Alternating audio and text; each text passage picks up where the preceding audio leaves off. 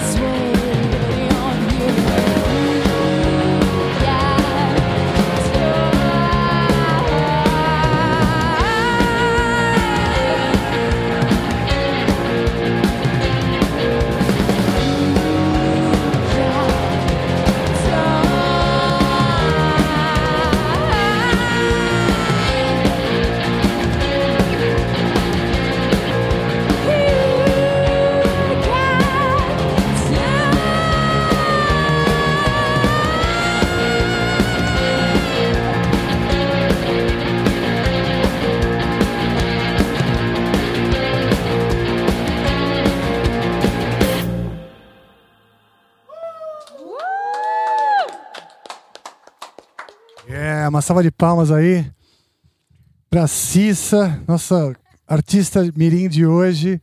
Bem-vindos ao Amplifica. Essa é uma uma edição especial de Natal. Dá uma olhada aqui na nossa decoração. Caprichamos, na verdade, até nas, nos figurinos. Hoje temos até a participação do percussionista mascarado. Olha só, direto de Veneza. É isso aí. Ah, Cissa, fale um pouquinho aí de você, do seu background musical. Ok. Quantos anos você tem? Eu tenho 15. 15 anos. 15 aninhos. É. Começou muito cedo. Comecei. Eu comecei aulas de violão aos 6 anos de idade. Daí eu comecei a cantar com uns 9. Daí eu não parei nunca mais. Comecei a fazer show. Eu componho também. Tem músicas autorais no Spotify. Quem quiser dar uma olhada aí, gente. Já lancei até um álbum. Nesse ano. Então, tô aí, faço show, acompanho música e faço tudo possível para que eu consiga ser uma artista profissional no futuro. Que legal. Você já tá tirando algum cachê, assim, de alguns shows que você faz? Algumas coisas, tá? Tá começando agora. Tá, tá vindo. Então você já está encaminhada aí pra, pra carreira profissional, certo? sim, você é de família sim, de músicos? Nada. Nada? Eu- não, eu falo que, eu, assim, o universo falou, nossa, aquela música tá precisando, aquela família tá precisando de músico. Foi, tacou eu, porque não tem ninguém. Avô, tio, pai, mãe. E músico, estúdio, nada relacionado à arte. Que Nada. legal. E que legal que você compõe também, né? Ah, falando nisso, então você lançou uma música e eu gostaria de ouvir essa música. Poderia dar uma palhinha, uma palhinha pra gente ali? Lá, vamos, né? É? Por que não? Vamos eu lá, adoro vamos quando lá. a gente tem que expulsar o Ney do teclado. É o meu Ah, momento vamos lá no favorito. teclado? Por favor, Beleza. você toca teclado, o que mais você toca? Então, eu toco violão, guitarra, me- não sou tecladista, mas me viro no teclado, me viro um pouquinho na bateria também, mas Legal. de tocar mesmo é mais violão e guitarra. Ah, que legal. É, sim, sim. Mas eu. Mas como eu sou muito me ciumento com a minha guitarra, eu vou falar assim, olha, toca então no, no teclado. É. Não, gente, não, não sou tecladista, ok? Mas, mas vou, vou me virar. Quando você compõe, você compõe em qual instrumento? Violão. No violão? Violão. Eu, eu sempre começo pela letra. Olha, é, começo pela letra, faço a melodia e depois eu vou pegando os acordes. Daí Ah, eu mudo legal. algumas coisas e vai indo. que legal. Bom, primeira compositora aqui que realmente está fazendo suas próprias músicas. Gostaria de ouvir, então, um pedacinho. Vamos lá, vamos lá Yeah. pro teclado, então. É, esse é o Amplifica de Natal, ou seja, foi um ano difícil aí para todo mundo, mas é um ano já melhor, eu acredito, do que 2020. Novos projetos ah, acontecendo, muitas pessoas passaram esse ano, usando desde a pandemia, né? Pensando em maneiras de, de projetar seus sonhos, suas vontades.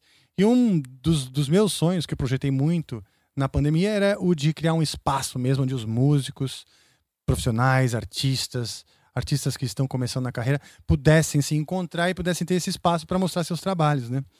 Então, falando nisso, estamos ouvindo já a Cissa aí no microfone? Uh, alô, alô, estamos alô, aqui? alô, estamos aqui. Cissa, fala suas redes sociais para o pessoal que quer Vou te... falar assim. Ó, galera, é Instagram, Sica Moreira do Rock. Sica porque infelizmente não temos o cedilha, então fica C-I-C-A. Sica Moreira do Rock. Tô no Facebook, tô no YouTube, é como Cissa Moreira, TikTok e todas as plataformas digitais como Cissa Moreira mesmo. Lembrando que Cissa é com cedilha, meus amores, não é com dois S, não é com SC, não é com cedilha no começo, porque eu já vi também, então é C-I cedilha A, beleza? Isso aí. Beleza. Mas Sica Moreira, infelizmente, tem essa questão mesmo do rock, tudo junto. Qual o nome do seu álbum que você está lançando? Meu álbum que eu lancei esse ano chama No Meio do Caos. Porque Meio do caos. Aham, todas as músicas eu compus na pandemia. Sim, no meio do Então, caos, sim, literalmente, né? do caos. Você- Literalmente. Que legal que você conseguiu se inspirar, né?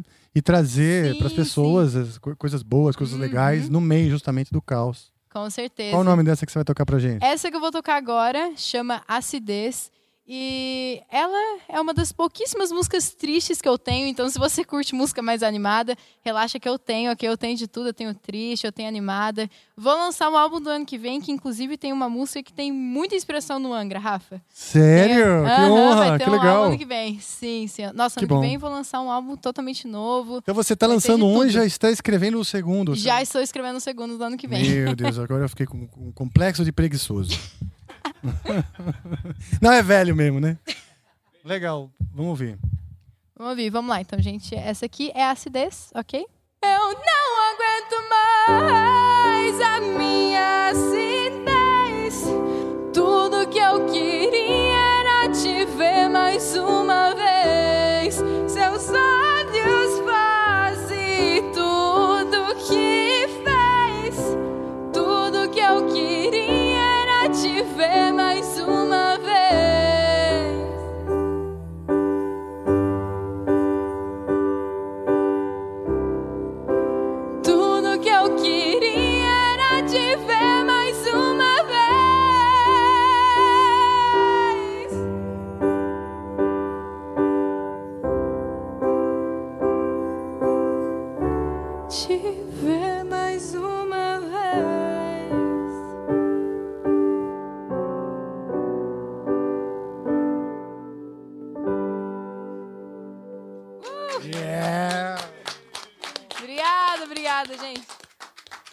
Muito linda a sua música, linda a colocação da voz. Obrigada. Obrigada. Lindo tudo que você está fazendo. Ah, pra gente aqui, a gente fica babando mesmo, porque você é muito nova, bonita, com tanta coisa pela frente. Ah, Então a gente tá aqui, ó, obrigada. torcendo, mandando toda a luz pra que faça uma ah, carreira obrigada, incrível. gente. Nossa, de verdade. Os jurados vão levar, levantar a plaquinha aqui, ó. Uh! É isso aí. Obrigada, gente. Eu que tenho que agradecer por estar aqui, parabenizar todos esses músicos maravilhosos, esse podcast só com convidados incríveis. Eu não tô nem acreditando que eu tô aqui ainda. Eu ainda acho que eu Que tô legal. dormindo, mas tô muito feliz, de verdade, gente. Que legal. Não, você realmente está aqui, o podcast o Amplifica é para isso. É um espaço para todos nós, artistas, músicos, técnicos, novos talentos e todo mundo que curte música, né? Um lugar para a gente se encontrar e compartilhar isso daí, tá certo? Isso realmente está acontecendo. É um sonho meu e de muitos que estão aí comigo nessa caminhada, tá legal? Dá o seu like aí, arroba programa Amplifica, segue a gente nas, nas redes sociais. E agora eu vou conversar com meus convidados que hoje, nesse Natal, são inclusive meus parceiros aqui na, na produção disso daqui. E é com muito, muita alegria que eu vou conversar hoje com o Igor Coelho e Monark do Estúdios Flow. Chama a vinheta!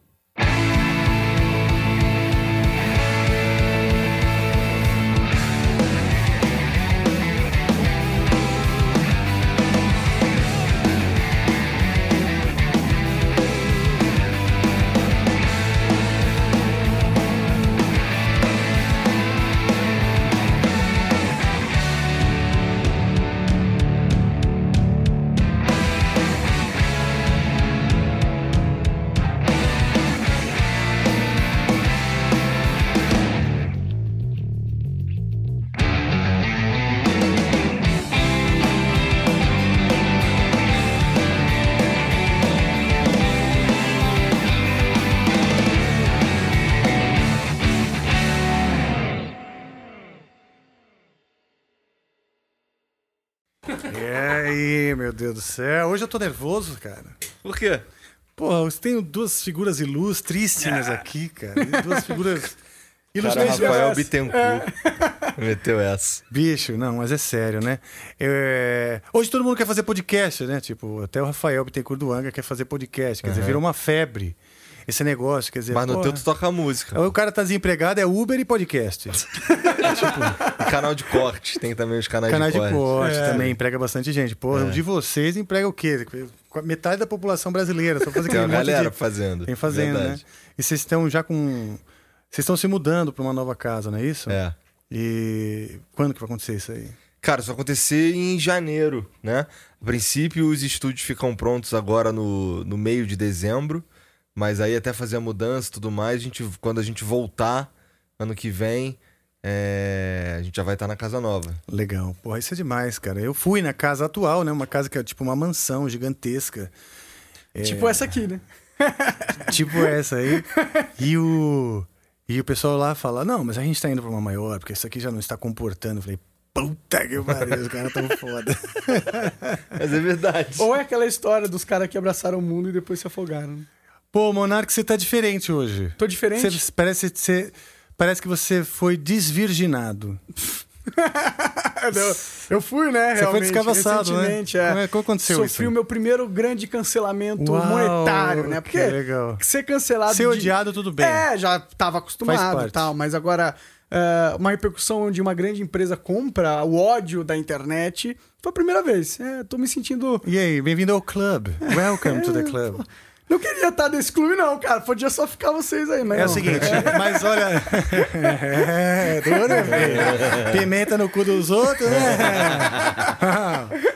Quer viver, verá. Esse teu chapeuzinho tá muito bonitinho. Tá bonitinho, cara? Porra, a gente tem a sorte de ter uma produção incrível. Quero agradecer então a Fernanda, a Suzana, que me encontraram um chapéu, conseguiram também uma touquinha pro Fred, que é o nosso mascote. Olha lá. O- ontem nós gravamos um, um, um episódio e foi aniversário, coincidentemente, a gente não sabia, mas foi aniversário da morte, de 30 anos de morte do Fred Mercury. Ele esteve lá conosco, a gente brincou com ele, eita, tal, ele passeou com a gente. E você vê, era o espírito dele mesmo. Você acredita em espírito? Eu acredito. Eu acredito em espírito de uma outra forma do que o espírito comum que as pessoas acreditam. Eu acredito que a, que a vida de uma pessoa ela fica depois que ela morre, de certa forma. E esse é meio que o espírito dela, entendeu? Como é que funciona isso? Por exemplo, toda vez que você toma uma ação na vida, você causa várias ações em cadeias em consequência. Então você tem uma marca, uma digital da, da tua existência na Terra. A partir, mesmo depois de você ter morrido, o que você fez, as coisas que você mudou, elas se, se mudaram exponencialmente. Então o seu espírito vai estar vivo para sempre, porque você fez parte da existência, né? Mas e a consciência do ser? A consciência do ser, eu acho que já era, mano. Leftovers or the DMV Number 97. or house cleaning or Chumba Casino always brings the fun. Play over a hundred different games online for free from anywhere. You could redeem some serious prizes.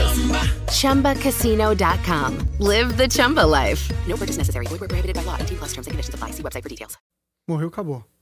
Nossa, seria, seria horrível, né? Se fosse verdade. Cara, eu gosto desses papos com o Monark. É eu- Vamos lá. Isso aí, na verdade, a gente entra naquele lance de- do, do tempo, né? A consciência, ela depende do tempo. A gente, para ter a consciência, depende do tempo. Formar um raciocínio, você precisa do começo, meio e fim. Você precisa, o, o tempo linear, né? Então, nossa consciência só entende o tempo de maneira linear. Mas, aparentemente, o, o tempo não é linear. O tempo é como se fosse uma constante, onde tudo acontece ao mesmo tempo. Mas a nossa consciência não consegue entender isso, né? Nesse sentido, faz, faz sentido o que você disse. Sim, é. Que é assim, o, que, o eco da sua existência, ele permanece eco- ecoando, né? Exato. Isso pode E- ser chamado de espírito. Sim, sim. Que na verdade são palavras bastante genéricas para coisas como a palavra Deus, que, tipo, na verdade, o- as pessoas chamam de Deus coisas diferentes, porque elas, elas, elas personificam muitas vezes essa figura aí do, de um. Do Criador, Deidade, né? né? Da Do- do deidade, seja que também, for né? a matriz essencial, cada um chama de um jeito. Mas dão o mesmo nome para coisas que são diferentes, né? Mas isso aí que tu falou do Fred Mercury é interessante porque comba com a ideia do Monark aí, porque se, o, o- se vocês estavam com o bonequinho do Fred Mercury brincando com ele, levando pra lá e pra cá, o eco do que o Fred Mercury produziu. realmente estava lá conosco. Quer dizer, independente de, de qual vai ser a definição no Aurélio de espírito, neste dia, coincidentemente, da morte, da aniversário de 30 anos da morte dele, ele, a gente fez, ele esteve conosco, a gente brincou com ele, e a menina veio, tocou um Queen espontaneamente. Aí eu vou, você toca piano? Toco tal. Então ela pegou e tocou um Queen. E a gente foi lembrar depois que era aniversário da morte dele. Aí eu botei, ela tocou o Queen, eu botei o bonequinho lá e tal. Depois eu falei, porra, Fred, olha só, cara, você tava lá mesmo. Você... Aí parecia um Chuck, sabe? O Fred começou, tipo, chama, Galileu, Galileu! Começou, virou o Chuck do Fred, bicho. Foi foda. Foi foda. Mas aí a gente vai botar essa parte nos cortes, né, diretor? Sempre tem. E essa menina que tocou aí antes da gente. Qual que é o nome dela mesmo? Cissa, Cissa. Moreira. Cissa, verdade. Nossa, ela canta muito bem. Canta né, mano? muito, tem 15 anos, 15 anos. compõe música. Desde os 9 anos cantando e tal. Então, é, e eu acredito muito nessa parada que os caras, ah, ou as mulheres, as pessoas que vão se tornar excelentes em algo, meio que, infelizmente, são aquelas que começaram a fazer cedinho aquilo, sabe? Sim. Porque eu acho que tem algo muito poderoso da criança focar em aprender algo. Eu acho que ela aprende muito melhor com o adulto. E algo que o adulto nunca vai conseguir aprender, porque ele não consegue ter aquele estado mental de novo. É, e, e hoje, cara, a- a- tem muita informação. Então, assim, eu com a idade, eu, assim, eu conheço muitos artistas, músicos excepcionais. E todos eles, a a maioria unânime. Eu com os essa, essa, essa geração, com 14, 15 anos, a gente não tinha essa, essa, essa expertise como músicos aos 14. Eu era bem mais cru como músico. Até quando eu comecei o Angra, bicho, eu já, eu ainda era muito mais cru. Acho que do que a Cissa. O que estão fazendo com as crianças hoje em dia? O que estão pondo na comida? Que elas agora Sei lá. têm. Ah, acho que é exposição à informação, cara. É, né? A pessoa que realmente quer é, se desenvolver numa, numa atividade, qualquer que seja, hoje ela está exposta a essa informação. Tem onde, tutoriais, vídeos, vários diferentes caminhos, opiniões diferentes. Você pega um cara ensinando o solo do Van Halen de um jeito e o outro ensinando de outro jeito. Na época não existia nenhum jeito. Dizer, o Van Halen uma fazia um, um milagre na guitarra que, que, que era difícil de decifrar. É, nem em revista tinha. Na revista tinha no máximo umas musiquinhas cifradas lá. Ah, exato. Né? Era difícil você conseguir. A, própria guitarra, o instrumento, na minha época, o instrumento era muito difícil, cara. Um instrumento bom, que afinasse, que saísse um som legal, isso esse era difícil de conseguir. traz otimismo pra gente, né? Sim. Parece, pô, a próxima geração, apesar de que a gente fica olhando pra internet e, E como a nossa nova geração se comunica, a gente fica meio dúbio se vai ter um futuro muito legal. Mas, pô, olha essa menina aí, tá ligado? Imagine quantas outras pessoas estão em outros segmentos diferentes, ah, desde de, de jovem, tendo a oportunidade de alcançar um patamar que você, no caso da música, a gente, quando era criança também, não conseguia porque só não tinha informação. Então eles Pois vão é. gerar um mundo melhor, eu acho. Exato, eu acho que é o, o acesso à informação, o fato dessa, da informação chover na mão, no colo das pessoas, isso é muito bom. Estressa, tem criança que se sente cobrada, né? Estressa, o ser humano se sente muito pressionado hoje em dia, a gente, várias pessoas sucumbem, ansiedade primeiro, Sim. depois vem um pânico, uma depressão, coisas assim, que esse é o fantasma é, que realmente acho que atormenta, né? E você, Igor, me conta, me dá a mão aqui. Eu tava com saudade de você. Você sabia? Deixa eu puxar, ó, isso aqui, ó. Vou agradecer aqui o Studios Flows que, que, que entregaram aqui o, a cabeça do Tiranossauro Pra, pra botar o microfone. Muito bom ter vocês aqui, cara, de verdade. Pô, obrigado pelo convite, cara. Pra Porra, nós bicho, é legal pra era, era quase que uma intimação, né? Ah, era? Por- era, era quase que uma intimação, porque é, é também uma maneira assim da gente batizar esse negócio aqui, de verdade. É, é o- é batismo de fogo mesmo do Amplifica, Entendi. que, que, é, que nasceu, que é fruto de um balé, né? Um balé que aconteceu na sala do Studios Flow, depois de terem me dado drogas. Não, para de caô que tu já chegou lá com a ideia, pô. É, eu cheguei com parte da ideia, mas depois, sei lá, me ofereceram um, um cigarro orgânico de artista. e a O Igor até perguntou num por que o Rafael que- tá desse jeito, o Monark falando, eu calibrei os dois já. Tu cur- curtiu essa. é- essa... É, pô, é demais, Animação? cara. O logo, a animação, é Curtiu demais. a cara. Vocês vinhetinha estão também? bombando, cara. Só tem. É, é uma felicidade pra mim estar trabalhando com bastante gente mais nova, né? Na, na produção toda, assim, a gente está também dando muito espaço para pessoas que estão afim, estão trabalhando para ser técnicos de som, engenheiro, produtores. É, então, para trabalhar com arte de alguma maneira, porque para o artista viver, ele também precisa de toda uma órbita de, de profissionais ao redor, né? E essa órbita ficou interrompida durante a, pneu- a pneumonia, não, a Pandemia. Ah, a pandemia. é. Olha, eu falei que eu tô emocionado. tô trocando as palavras, isso é emoção. Mas de verdade, cara, foi é uma realização isso aqui. Isso aqui é uma coisa que pertence a muitas pessoas que, que, que botaram sangue e que agora pretende ser justamente um espaço para, para todos aí que precisam e, E, querem, e né? eu acho que uma coisa legal do, do Amplifica é que vocês estão trazendo um formato que tá fa- faltando na área de podcasts aqui no Brasil, Sim. que é essa coisa da música estru- tipo, apresentada mesmo. E outras coisas que vocês vão fazer no futuro, que eu acho que tem muito potencial, que é trazer como as colaborações inusitadas, pegar artistas do Angra com artistas do, do sertanejo, Do sei lá. É, e aí É, então já estamos vendo traz isso pro aí. estúdio e faz um, um acústico aqui muito foda. Isso tem um potencial viralizador na internet gigantesco, Sim. gigantesco. Nos Estados Unidos existem alguns programas que já capitalizam nesse formato e, mano, você, é, eles chamam artistas influentes como vocês lá da gringa e aí fazem esse esquema, os vídeos têm mais de 80 milhões de views. Uau. É tipo, ele faz o podcast, aí pega o corte só daquela parte do acústico e solta também. 80 É, milhões de então. views. É, agora a gente está já conversando com o pessoal para fazer o, intercâmbio, o intermédio aí com, a, com as editoras. Porque a gente está tocando músicas aleatórias. Pega músicas que a gente gosta e estamos tocando. Obviamente pode cair a live no meio. Mas já estamos resolvendo esse negócio aí. Pois é, isso daí é um, é um problema de verdade, cara. Isso É daí um super problema, bicho. Eu, eu, eu até cheguei a falar contigo que se pode É. ser que dê bosta, né? Mas assim, o que fato, o fato é que também eu acho que algum, algumas coisas no, no- no próprio caminho da, da, da autorização da música no Brasil poderiam também mudar. Eu, eu, eu, eu acredito que com isso a gente pode também, é, com o poder né, de- dessa, dessa união de forças, a gente consegue dialogar com essas editoras, porque, por exemplo, na maioria dos outros países, o copyright, né, o, o- o direito de cópia, é assim: você copiou, você paga o direito. Você não precisa de autorização para isso. Aqui no Brasil é assim: não, você precisa de uma autorização, eu te peço, eu te cobro quanto eu quiser, o quanto eu achar. Se eu tiver de bom humor, é barato, se eu não tiver. é, não existe uma tabela nem nada, né? É, se eu for com a tua cara, até libero de graça. Mas, é, além do direito da distribuição daquilo, certo? Ou seja, é muito burocrática a autorização.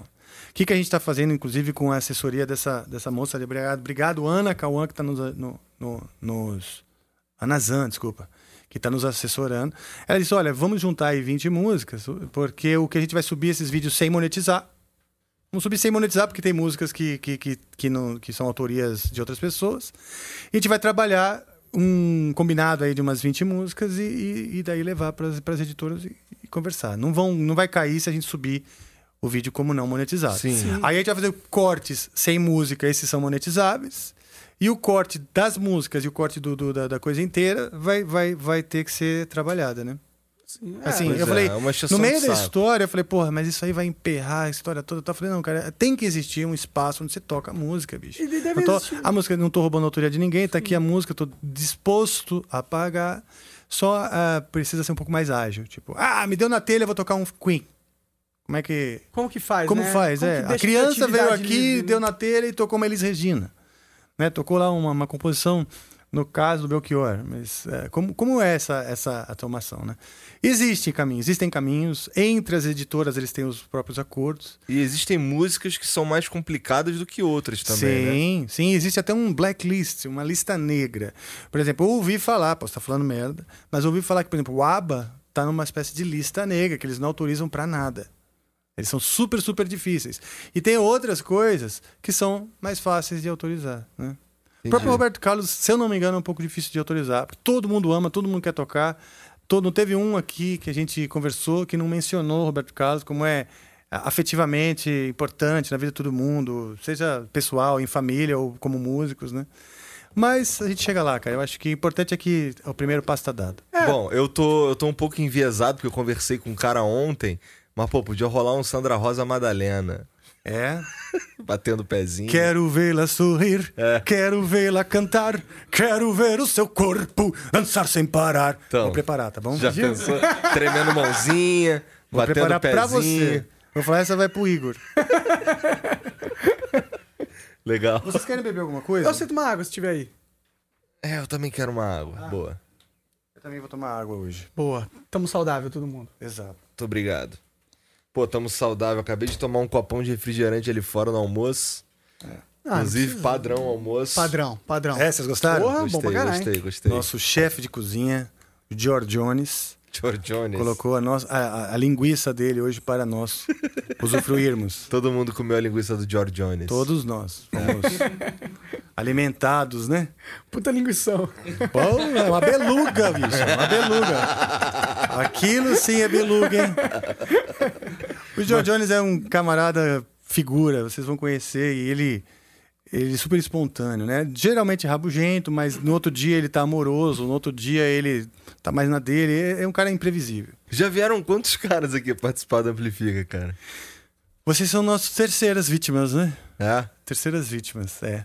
Esse é- a gente. Ah, isso é uma coisa interessante, inclusive. A gente estava falando do tempo, né? Isso aqui é uma cápsula do tempo, porque o, o Amplifica começou gravado, nós estamos gravando, nós estamos fazendo ainda ao vivo, porque o pessoal do, do Studios Flow falou assim: meu, aquele maluco vem aqui, fuma maconha, dança na sala, vem com ideias loucas, nós não vamos simplesmente abrir um canal ao vivo que a gente não sabe o que, que ele vai fazer. Então vamos criar esse teste é, e tal. Então isso é uma cápsula do tempo, ou seja, hoje, de verdade, hoje são dois dias. Hoje é dia. Que dia é hoje? Hoje é dia 25. 23 de dezembro? Não. Hoje, Não, não, não. Hoje é dia 23 Hoje de são dois dezembro. Hoje, são- hoje é uma cápsula do tempo, são dois dias diferentes. Vocês não estão entendendo. Ah, tá, ok. Entendi. Porque hoje, na verdade, é uma quinta-feira, são 14h31 e é dia 25 de novembro. Mas essa cápsula do tempo, na verdade, para quem vai assistir, é no dia 23. Então agora eu tô falando um negócio e as pessoas estão vendo no dia 23 de dezembro. Não é maluco isso? É maluco, você tá mandando uma mensagem pro futuro. Verdade. E Já é uma pensou? mensagem natalina também, né? É uma mensagem natalina, estamos todos aqui de, de toquinhas e tudo. É, essa aqui quase. Essa daqui, na verdade, não cabe no meu coco, né? Então quer trocar? Não, tá tudo bem. Não vai É, caber também, é, não, isso aí, cara. Não, era pra enfeitar o Tá microfone, escapando, mas, tá- você mas pôs tá a bonitinho. cabeça, tudo bem. Tá ah, era pra enfeitar o microfone? A Desculpa. gente imaginou que não ia caber, mas coube, olha lá. Erro meu. É, assim, a gente coloca de um jeito mais despojado, Sim. né? É, Mas ficou bonitinho. Ficou, com, ficou com um cabelinho saindo tipo tim-tim. É. Aí que eu tô com um topetinho meio tintim mesmo. Sério? É. Tá bonitinho, tá, Tá bonitinho. bonitinho. Você gosta de Natal, cara? Gosto, cara. Gosto de Se Natal. Sua família tinha. a- Eu acho assim, eu gosto quando chega o fim do ano. Hum. Então, uma certa sensação de alívio. Agora, as festividades também gosto. Só que é um pouco estressante. Porque você tem que passar na, na, na avó, e pá, combinar, filho, Ah, é, tal. Ex-mulher, isso, aquilo, e pá, e corre, vai para vários lugares. Eu acabo ficando um pouquinho estressado e cansado também. Mas eu gosto, eu gosto. Você Especialmente quando acaba, né? Você fala, nossa, porra, beleza. Aí você vai pra uma festa, leva, você fala, ah, vou levar presente pras crianças, porque eu sou, tô de bom humor esse ano, né? Aí você esquece, outra criança, aí chora, quem não ganhou. Aí- entendeu? Então tem algumas coisas que poderiam não acontecer? Você poderia gostar de todas as pessoas também que estão ali. É que você é um cara bem família que eu tô vendo. Porque você vai pra casa da sua avó, tá ligado? Eu não Cara, sou essa pessoa, não, mano. eu espero não ir Natal, tão cedo, porque ela é morta. Eu digo, foi figurativamente falando. Que merda. Laçou a vibe. Eu, go- eu gostei. Espero não ir nesse Natal. Não tão cedo, né? Dá mais um tempinho. Lucky Land Casino asking people what's the weirdest place you've gotten lucky? Lucky? In line at the deli, I guess? Aha, in my dentist's office. More than once, actually. Do I have to say? Yes, you do. In the car before my kids' PTA meeting. Really? Yes. Excuse me, what's the weirdest place you've gotten lucky? I never win and tell. Well, there you have it. You can get lucky anywhere playing at LuckyLandSlots.com. Play for free right now. Are you feeling lucky? No purchase necessary. Void where prohibited by law. 18 plus. Terms and conditions apply. See website for details. With the Lucky Land slots, you can get lucky just about anywhere. This is your captain speaking. Uh, we've got clear runway and the weather's fine, but we're just going to circle up here a while and uh, get lucky. No, no, nothing like that. It's just these cash prizes add up quick. So I suggest you sit back, keep your tray table upright, and start getting lucky. Play for free at LuckyLandSlots.com. Are you feeling lucky? No purchase necessary. Void where prohibited by law. 18 plus terms and conditions apply. See website for details. Vai pra casa da É. avó. Não, assim, figurativamente falando, né? Ah, sim, sim. Levar as crianças nas avós, mais isso, né? Sim, sim. E estar também com os irmãos, com os primos, tudo. Eu gosto, assim, eu sou um cara família, mas você sabe que durante a pandemia eu fiquei mais antissocial.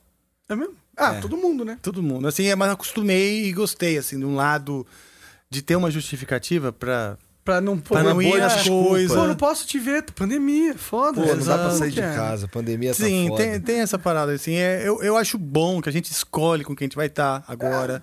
Você seleciona, entendeu? Você fala, bom, vou ou não vou, você tem que valer a pena pra ir. Você vai num show, é, você arrisca a sua vida, vamos, vai. Exagerando aqui, você pode estar arriscando a sua vida. Então tem que valer muito a pena esse show. Então você vai naquelas, naqueles eventos todos que, que são relevantes né, pra você. Sim. E as pessoas que você vai ter por perto, o cara não precisa mais ver o chefe. Você vai ver o chefe. Você é trabalha, aí não vê o chefe, cara. E aquele cara do, do trabalho que sempre chamava pra tomar uma cerveja, você aceitava de, de educação e ficava lá algumas horas. E, ah, fica mais, fica mais. Você não faz mais isso.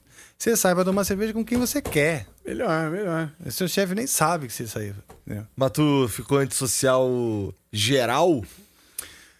Cara, eu passei um, um tempo. Também fui cancelado. Também. Quem é? foi cancelado, É. cara? Conta pra mim. Cara, porque eu não gosto muito de falar, porque na verdade são opiniões diferentes de pessoas que que eu prefiro não não dar trela e ficar Mas você deu uma defendendo. opinião que as pessoas não gostaram? Foi isso? Não, são situações que aconteceram Ah, entendi. e que outras pessoas vieram a público falar suas opiniões e e, de- e deixar para o mundo, para as pessoas Interpretar o que interpretar, foi. cara. Ah, Isso entendi. eu acho que é uma covardia fodida. Porque você, as pessoas tendem, tendem a acreditar. E tendem a acreditar na, na, na figura do um cuzão que se constrói. Se eu construir que você é um cuzão, é delicioso para as pessoas falar, ai, cuzão mesmo. E Elas adoram ter um cara pra odiar, né? Adoram, exato. Entendeu? Então isso aconteceu comigo, re- realmente. Eu fiquei mal, fiquei deprimido pra cacete. E fiquei matutando coisas assim de, de, de como, como renovar minha vida, né? E, e criar coisas novas. Isso foi bom.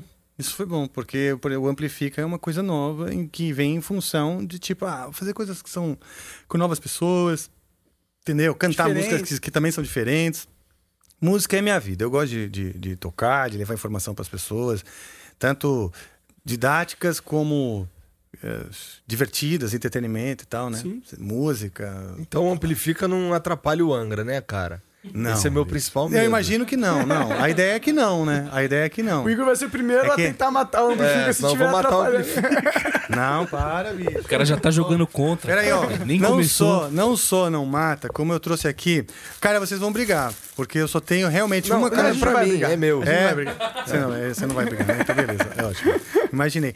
Esse daqui é o Blu-ray do nosso DVD ao vivo que saiu no Japão, tá? Esse é o Omni Live. Então esse aqui é uma uma cópia pra você. Caralho, não sei nem se eu vou abrir isso aqui. É. E essa aqui, cara, os caras do Japão só mandaram uma camiseta tamanho beluga, então quer dizer, eu acho que Tamanho beluga, então maravilha. extra large, é. Ah, e é pro Igor mesmo. Essa aqui. Vê- Pô, eu nem é sei se bonitona, o hein? extra large, porque o beluga japonês é um. É, não é, um o. beluguinha. É, é um beluguinha.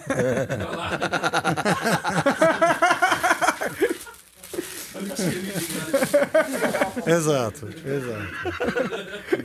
Cancelar. Porra, legal, cara. Obrigado. Tá, então essa aí que saiu é, lá no, no, no ah, Japão. cabe cara, em mim, pô, pelo amor Cabe, de Deus. né? Cabe. Então essa aí tem a, a foto de todo mundo. Inclusive o Fábio e o Marcelo, que estiveram recentemente lá com vocês, né? E aí, eles. tra- Como é que foi? Vocês trataram eles bem?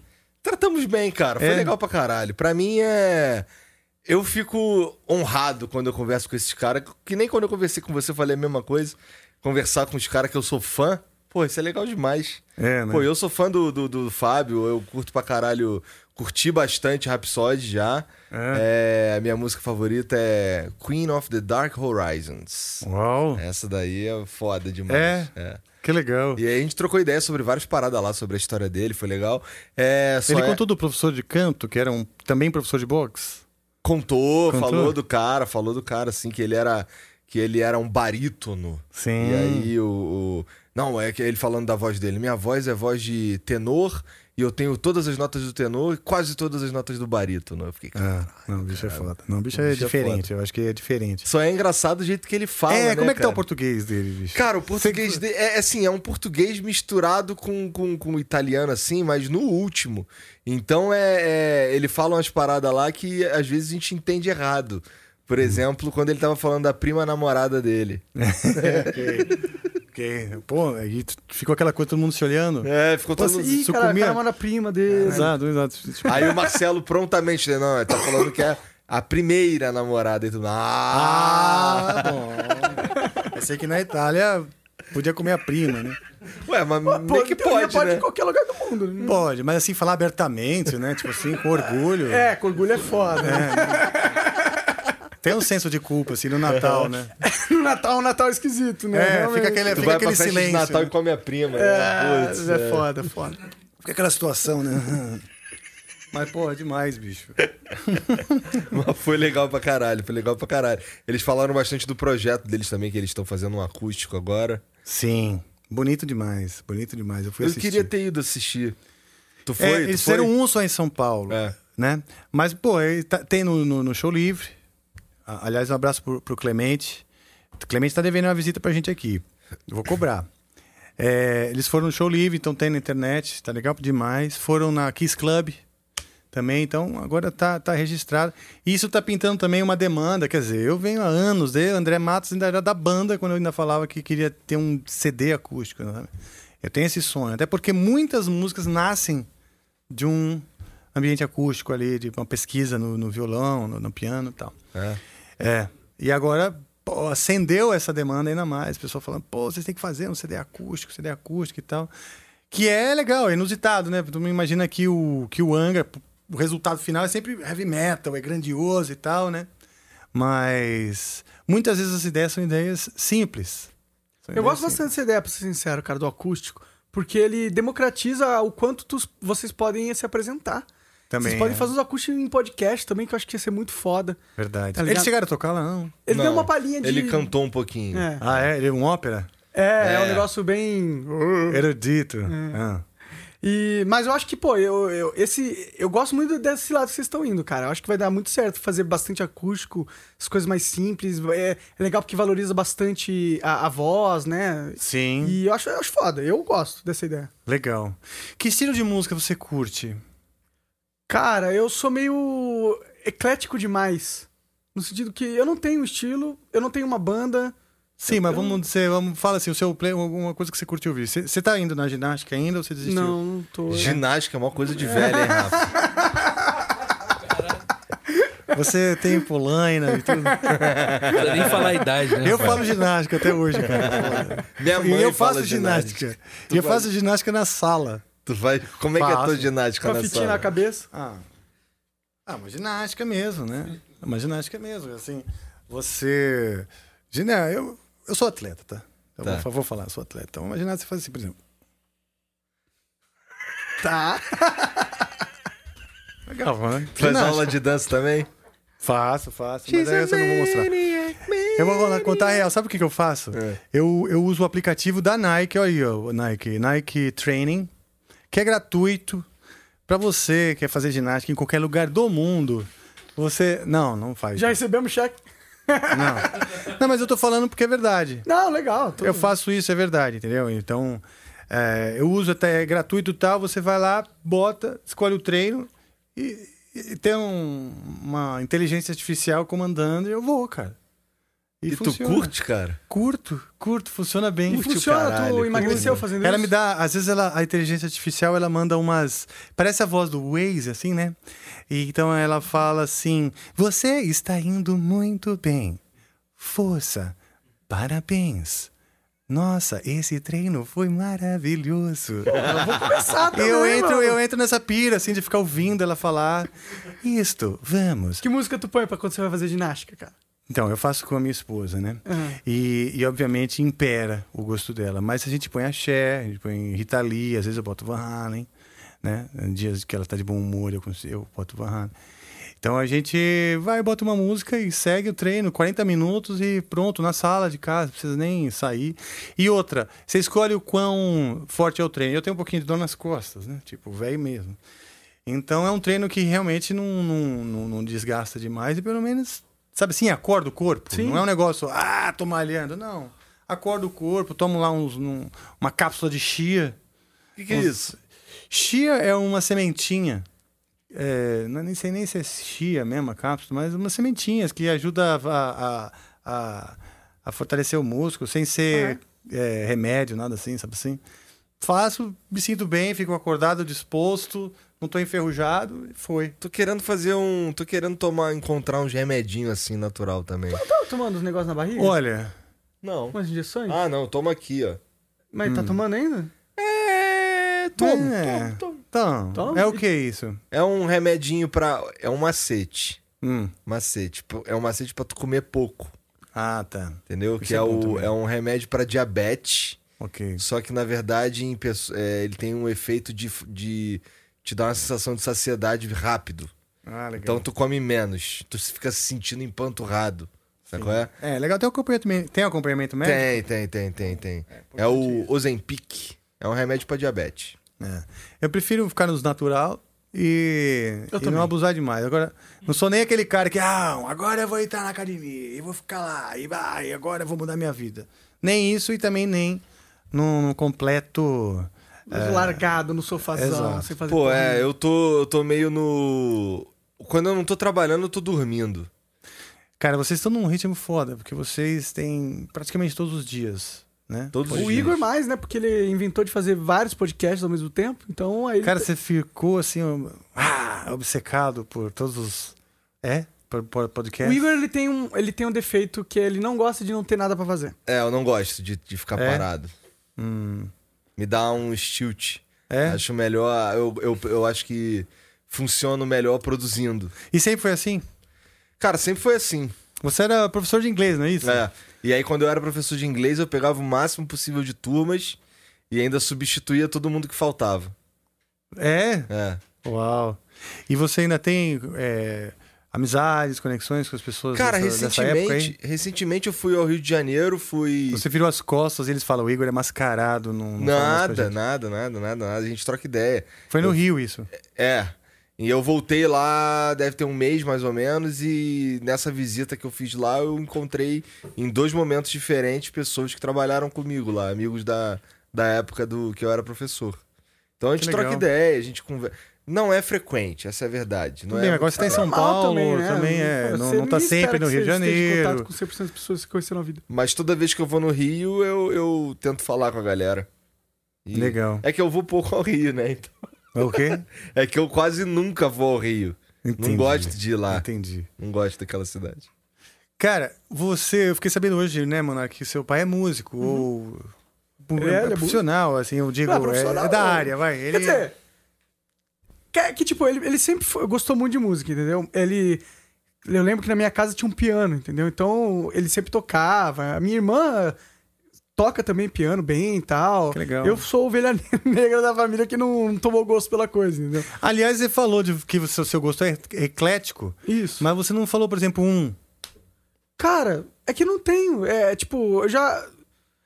Quando eu era moleque, eu escutava Angra pra caralho. Escutava Mesmo? Você escutava. Eu tinha um amigo meu que era metaleiro, entendeu? Ah, então você escutava, tipo, quando você ia na casa dele. E... E ele era muito metaleiro, e eu era muito É. amigo dele, entendeu? Então ele Sim. ficava me apresentando toda Blind Guardian, me apresentou uma, uma porrada de, de, de música. Então eu escutei muito. Ah, eu escutei muito Zeca Pagodinho com meu pai, em churrasco. Eu gosto de vários estilos, eu não tenho Ah, então. um é isso que específico. É isso que eu que é queria esse. ver, essa, essa ponte entre diferentes estilos. Eu também sempre ouvi muitos estilos, também por conta da família e por conta da vida, assim. de- e eu gosto de música mesmo, eu gosto, tenho dificuldade de não gostar. Eu acho legal as pessoas se expressarem através da música, assim, sabe? Sim, eu também acho E de música todas muito as maneiras, né? Não, mas tu deve, deve ter uma música que tu acha uma merda. ah, Um gênero que tu acha uma merda. Cara, não tem gênero, não. Não? Não. Tem, pode ter. Não, pode, naquele momento aquilo não, não, não ser legal. Ou aquele artista daquele gênero ser muito ruim. Mas todos os gêneros tem alguém, tem nego fazendo direito, cara. Todos, todos. Você pega o funk hoje, no Brasil, tem sempre um monte de gente fazendo isso bem, cara. Sabe assim, a Anitta faz isso muito bem, o Guimê. Agora, eu não conheço tão bem pra dizer, pô, deve ter mais um monte. de- O Condzilla é, faz um monte de, de artistas, né? É. tem um monte que são bons, cara. É um bom cardápio ali pra quem gosta de funk, o canal do Condzilla. Dá pra É, entrar ali é, né? E, por exemplo, eu estive na. Antes da pandemia ainda, né? A última vez que eu fui para Los Angeles, tinha uma danceteria lá só de funk brasileiro. Eita! Funk brasileiro, quer dizer. E é louco isso, porque a imagem que a gente tem das diferentes, vamos dizer, das diferentes expressões da nossa cultura é muito diferente do cara que olha isso de fora. With the Lucky Land slots, you can get lucky just about anywhere. This is your captain speaking. Uh, we've got clear runway and the weather's fine, but we're just going to circle up here a while and uh, get lucky. No, no, nothing like that. It's just these cash prizes add up quick. So I suggest you sit back, keep your tray table upright, and start getting lucky. Play for free at LuckyLandSlots.com. Are you feeling lucky? No purchase necessary. Void where prohibited by law. 18 plus terms and conditions apply. See website for details. Lucky Land Casino asking people what's the weirdest place you've gotten lucky? Lucky? In line at the deli, I guess? Aha, in my dentist's office. More than once, actually. Do I have to say? Yes, you do. In the car before my kids' PTA meeting. Really? Yes. Excuse me, what's the weirdest place you've gotten lucky? I never win and tell. Well, there you have it. You can get lucky anywhere playing at LuckyLandSlots.com. Play for free right now. Are you feeling lucky? No purchase necessary. Void where prohibited by law. 18 plus. Terms and conditions apply. See website for details. sabe? E eu vou te falar, e eu tive, de certa forma, o privilégio, a sorte de aprender isso muito cedo. Porque eu finalizei o. Eu já, toda vez eu conto essa história, mas eu finalizei o, o colegial. Posso falar de novo? Fica à vontade, ué. Não, tá bom. É porque aí tipo, eu já, já começo até a dormir, assim. já ligo o Facebook ali, tipo. É. mas- Sério. Então, eu muito cedo fui morar nos Estados Unidos fazer finalizar o colegial. Numa época, 87, 88, que não tinha internet, nada disso. Telefonar era um negócio difícil e tal. Ninguém lá na cidade, no meio de Nebraska, ninguém falava português. Então, passei uns dois, três meses sem falar nada de inglês. Sabia o inglês ali da escola, mas não entendia os caras falando. Quando você vai professor, os caras da escola, não entendia nada. Então, uma solidão muito grande. Muito grande. Minha mãe tinha metido dentro da, da, da, da mala um álbum um vinil do Chiclete com Banana. Ah, na hora que te bater a saudade, isso, aquilo, ou então mostrar para as pessoas o que que é a cultura brasileira. E a minha, não que minha mãe gostasse, ela deve ter visto lá, talvez da minha irmã, o negócio e meteu na minha mala, né? E para não contrariar, ok, deixa aí. E um belo dia eu coloquei aquele disco do Chiclete com Banana e era um dos primeiros discos dele. Não era um da, da- da banda, não era tipo fase já áurea, né? O termo axé nem existia. Ah, coloquei o vinil e tal. Caramba, tem uma saudade do Brasil. Eu me vi naquela música. Na- e eu gostava, eu levei os discos que eu levei era Halloween, Queen's Rush, essas coisas de, de metaleiro que eu já era, né? Mas aquilo me, me trouxe uma conexão afetiva e eu me vi, eu, eu, eu, eu me senti representado. Eu falei, puta, é que, que esse é o meu negócio. Na minha solidão, então aquilo me fazia companhia. O dis- disco do Chiclete com Banana, eu falei, pô, a música é mais do que só os acordes, etc. A música é também a conexão afetiva com, com aquilo, com aquela expressão. Se ela te representa ou representa o grupo que você faz parte, você já acaba gostando. Sim. Pela, não, pela, não só pela conexão sonora, mas por- pelo que ela representa pra você, entendeu? Sim. Aí eu falei, pô, é, que legal. Né? É, então eu falei, pô, legal, a música brasileira é é legal. Aí comecei a me interessar mais ainda por coisas que eu já conhecia, o Caetano, o Tom Jobim, Baden Powell, essas coisas eu já conhecia, mas não dava muita bola. E aí eu comecei a. Quando eu voltei dos Estados Unidos, eu já tava, tipo assim, a saudade de todo mundo, saudade da cultura. Tudo é o Ficou Brasil. muito tempo lá? Fiquei um ano letivo, né? Dá uns 10 meses. Você desde que aprendeu começa. inglês? Aprendi, aprendi. Aprendi assim, né? Na marra. Na marra. E o inglês que se fala. Sim, sim. Não- Mas sabe, agora se você fala em Nebraska em eu falo- 88, que também já mudou. É, eu, tenho, eu tenho né? escutado. Mas deu uma boa base. Eu tenho escutado umas paradas diferentes também. Tenho escutado bastante, bastante rap de mensagem. Uns caras que tão puto mesmo com a vida, entendeu? E os caras vão falando da realidade deles ali, não sei o quê. isso é legal pra escutado, tenho escutado bastante isso daí. É. Qual, Mas qual- eu- Fala um que le- legal aí que você. DK, ADL, DK47. É. Que faz o Favela Vive. Que Que é. é, inclusive um excelente clipe, né? É, que é legal pra caralho. Uhum. Favela Vive. Tem acho que três partes, se eu não me engano, três ou quatro partes. Tu pretende trazer uns caras assim, muito diferentes do rock, tipo uns caras do rap pra trocar ideia? Bicho, por isso que eu. Que, a- a- e é a ideia do negócio. Tanto que a gente. Eu falei, não, tem que ter saxofone, violino, disco de, de, de DJ, gui- é, o heavy metal, o óculos. Não pode ser um logo que fosse so- parecendo que é um metal, programa né? de rock. O Amplifica é para amplificar ou para ampliar o cenário musical. Aqui a gente está trazendo o cara que está começando, que precisa de um espaço, os músicos que, que, que- que- profissionais que tocam, né? Ah, os artistas todos que, que de diferentes que estão lançando também procurando espaço. Todo mundo precisa de espaço. Esses caras também precisam de espaço. E quando né? tu traz um cara que toca alguma coisa, o cara toca ali contigo também, né? Toca, toca. Hoje não foi o caso e tal. Eu não toco porra Cara, nenhuma. Peraí, Pera vou aí. remediar isso aí então, Vamos peraí. isso agora. Ó, hã? É só isso que eu sei fazer. Mas olha só, esse djembe tava aqui na sala, você sentou e você ficou curioso e pegou ele, lembra? Logo que você Sim, sentou, tava, ah, começou a batucar. Então, esse é o primeiro contato com a música, essa coisa da curiosidade de explorar, de achar engraçado, legal de ser- demais, ser né? co- quase como um brinquedo, né? É o instrumento é, É um quase um brinquedo. É um djembe.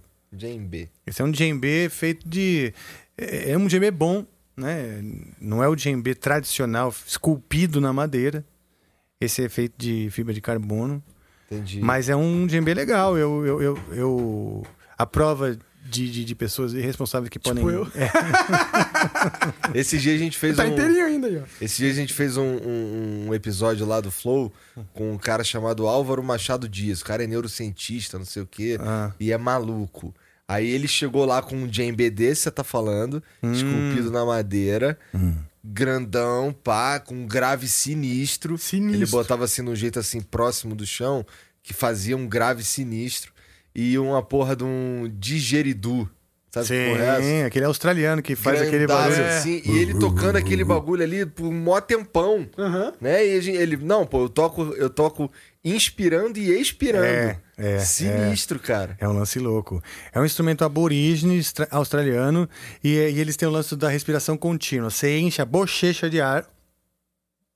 Então você está expelindo o ar da bochecha enquanto você está inspirando com o nariz. Ah, Então muitos saxofonistas vão estudar o didgeridoo e essa técnica da respiração contínua para para aprimorar a técnica de respiração, né? Cara, eu nem sei como faz isso, cara. Também não, é- Não, é, tem que treinar bastante. Imagino. Pô, É. mas o saxofone é um instrumento muito foda, né? É. É muito sexy, cara.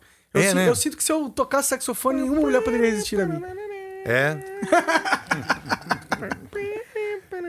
Elas já não resistem, Monarca. Elas já Ah, não resistem bastante, É, viu? resistem bastante. Sério? Tu toca saxofone, cara? Não. Ah, Então tu não transa. Pois é. Pois é. Guitarra também tem sua cota de. Também tem sua cota de sensualidade. Tem, tem, sim, tem sim. E Quando eu, quando eu tava no ensino médio, Mas você precisa ter menos de 35, né? Já faz uns 15 anos que a minha. A guitarra já fica assim meio viradinha pra baixo com a barriga, assim, sabe? Você nem vê as casas mais, você não vê as casas, tipo assim. Ah, pô, eu pref- prefiro deixar de ver meu pau do que ver as casas da guitarra, pô. Eu ganho a vida com essa porra, não do meu pau. Quando eu era, quando eu era moleque, tava no ensino médio, eu era aquele moleque que andava com um violão nas costas, às vezes com a guitarra nas costas. É... Mas Pra era pegar mulher. pra pegar mulher, cara, porque eu sempre fui muito ruim tocando essa porra. Bom, eu vou fazer o seguinte, já que vocês falaram do saxofone ser sexy, É. o Monark lembrou isso aqui. Preciso colocar esse tema aqui, ó. Vocês estão ouvindo? Esse daqui, cara, é o facilitador. Esse, esse aqui, sei lá, um, um pouquinho de KY, Já era. né? Você pode até botar o. Sei lá, não precisa nem levar o tubo do KY todo, né? Sei lá. É, pode deixar que vem naturalmente, né? Vem. Outra coisa que eu acho curioso, eu, eu tenho curiosidades sobre vocês dois. Ah. Mesmo. Porque você sabe que é, eu fiquei sabendo da existência do Flow numa, numa situação muito curiosa, né? Tenho dois sobrinhos gêmeos. E no meio da pandemia, o, um sobrinho me mandou mensagem assim: Tio, é. É verdade que estão falando muito mal de você lá no Flow. Você acredita? Falaram mal de mim lá no Flow. Que isso? É. Quem, quem falou mal? Não, não vou falar. Eu não sei interessa, exatamente. Não interessa, nem vem ao caso. Mas eu fiquei, que, que flow, que mal, como falaram mal de mim, né? Mas beleza, aí eu fiquei sabendo dessa, da existência. Aí eu fui olhar e pesquisar e eu virei fã mesmo, virei fã. Porque é uma nova forma de comunicação. Essa coisa do podcast realmente cativa, porque são conversas e as pessoas estão carentes. Carentes de, de se sentir próximas, né? de se sentir conectadas e ter laços. E carentes de visões, de ideias, carentes de opiniões, porque são tantas, a gente não sabe mais no que acreditar, no que, no que engajar, E no são que defender. opiniões de texto que você não sabe quem é a pessoa, que ela não tá num ambiente, num contexto que- é claro. E a- o podcast permite isso, né? A, gente, a opinião dada no podcast é muito melhor do que no Twitter, por exemplo. Você dá uma Sim. opinião no Twitter, fudeu, vira cabo de guerra. Eles pegam a sua opinião, distorce, e aí manda aí, replicam com um grupo que te odeia, aí todo mundo fica falando mal da tua opinião. No podcast, mano, só quem vai assistir é quem tá interessado em ouvir. Então é um ambiente legal pra expor ideias mesmo. Sim, sim, e eu acho que é uma nova forma de comunicação assim muito democratizadora, onde as pessoas, vocês e outros caras que estão fazendo podcast, estão simplesmente vivendo de expressar suas opiniões, quer dizer, passou a ser uma, uma, uma profissão, né? O influencer, que alguns que é um termo que alguns usam, uns gostam, outros não.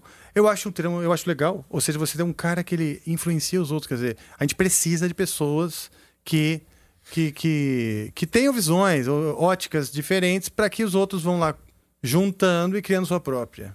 É, esse- acho que essa daí é a grande, é a grande jogada da coisa. Que eu sinto também que tem uma, uma maioria na internet, pelo menos, que não entendeu direito como é que funciona isso daí. Porque tem uma galera que chega na gente ou que chega em outras pessoas que fazem conteúdo para a internet como se fossem. como se estivessem chegando no dono da verdade. E, porra, eu não sou o dono da verdade. A gente diz o tempo inteiro que não é o dono da verdade. Eu não gosto de ser chamado de influencer, por exemplo, porque eu acho que o meu trabalho principal é, é fazer com que as pessoas não sejam tão facilmente influenciadas. Legal. Sabe? Que elas é, sejam de verdade uma metamorfose ambulante. Legal. Sabe? Não, legal. O termo ele é question- questionável, o termo influenciado, né?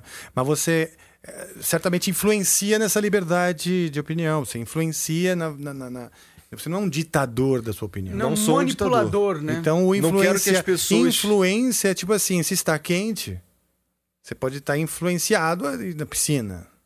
Não necessariamente está obrigado aí, entendeu? Então, eu ainda, eu ainda simpatizo com o termo, apesar de. de porque é uma coisa nova. e que mostra. youtuber? Eu acho que ele é um É termo. esse- é. Eu, eu acho que ele mostra um novo momento. Porque, assim, a, a internet, de maneira geral, o celular, alcance de todos, não tem 20 anos, assim, essa cultura. Né? Pô, Nós estamos falando do ano 2000 lá. Eu lembro É que eu tinha meus primeiros celulares que não tirava foto, não filmava, não fazia nada. Só Né? jogava A- o jogo da cobrinha. jogo da cobrinha e tal.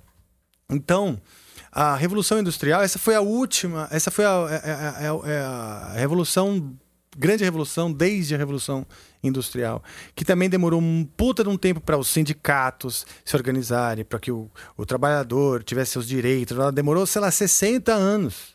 Mas um monte, foi uma explosão comportamental também. Eu acho que a internet está trazendo uma explosão comportamental que ela ainda não se ajustou completamente. Mas é, ela- é ótima. A internet é ótima. O ser humano, eu falo isso, o ser humano é que é idiota. O ser humano, ele. Porra, então eu vou expor ali, eu tenho um espaço. Ah, tava, tinha, tinha uma. Tinha uma demanda reprimida para as pessoas se expressarem. Agora, qualquer um se expressa em qualquer lugar, sobre qualquer coisa. Né? É, E- isso é bom, mas traz perigos. Precisa de uma certa responsabilidade. Esse ajuste, cara, eu acho que os nossos, as próximas gerações é que vão ter, né? são os nossos, né? Nós não vamos testemunhar de fato.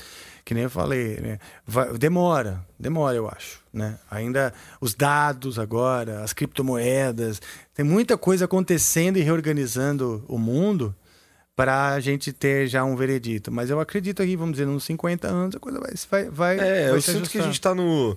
Vendo lá o que acontece no Twitter especificamente, dá pra imaginar que a gente tá passando por um momento de amadurecimento. É como se a sociedade tivesse com febre.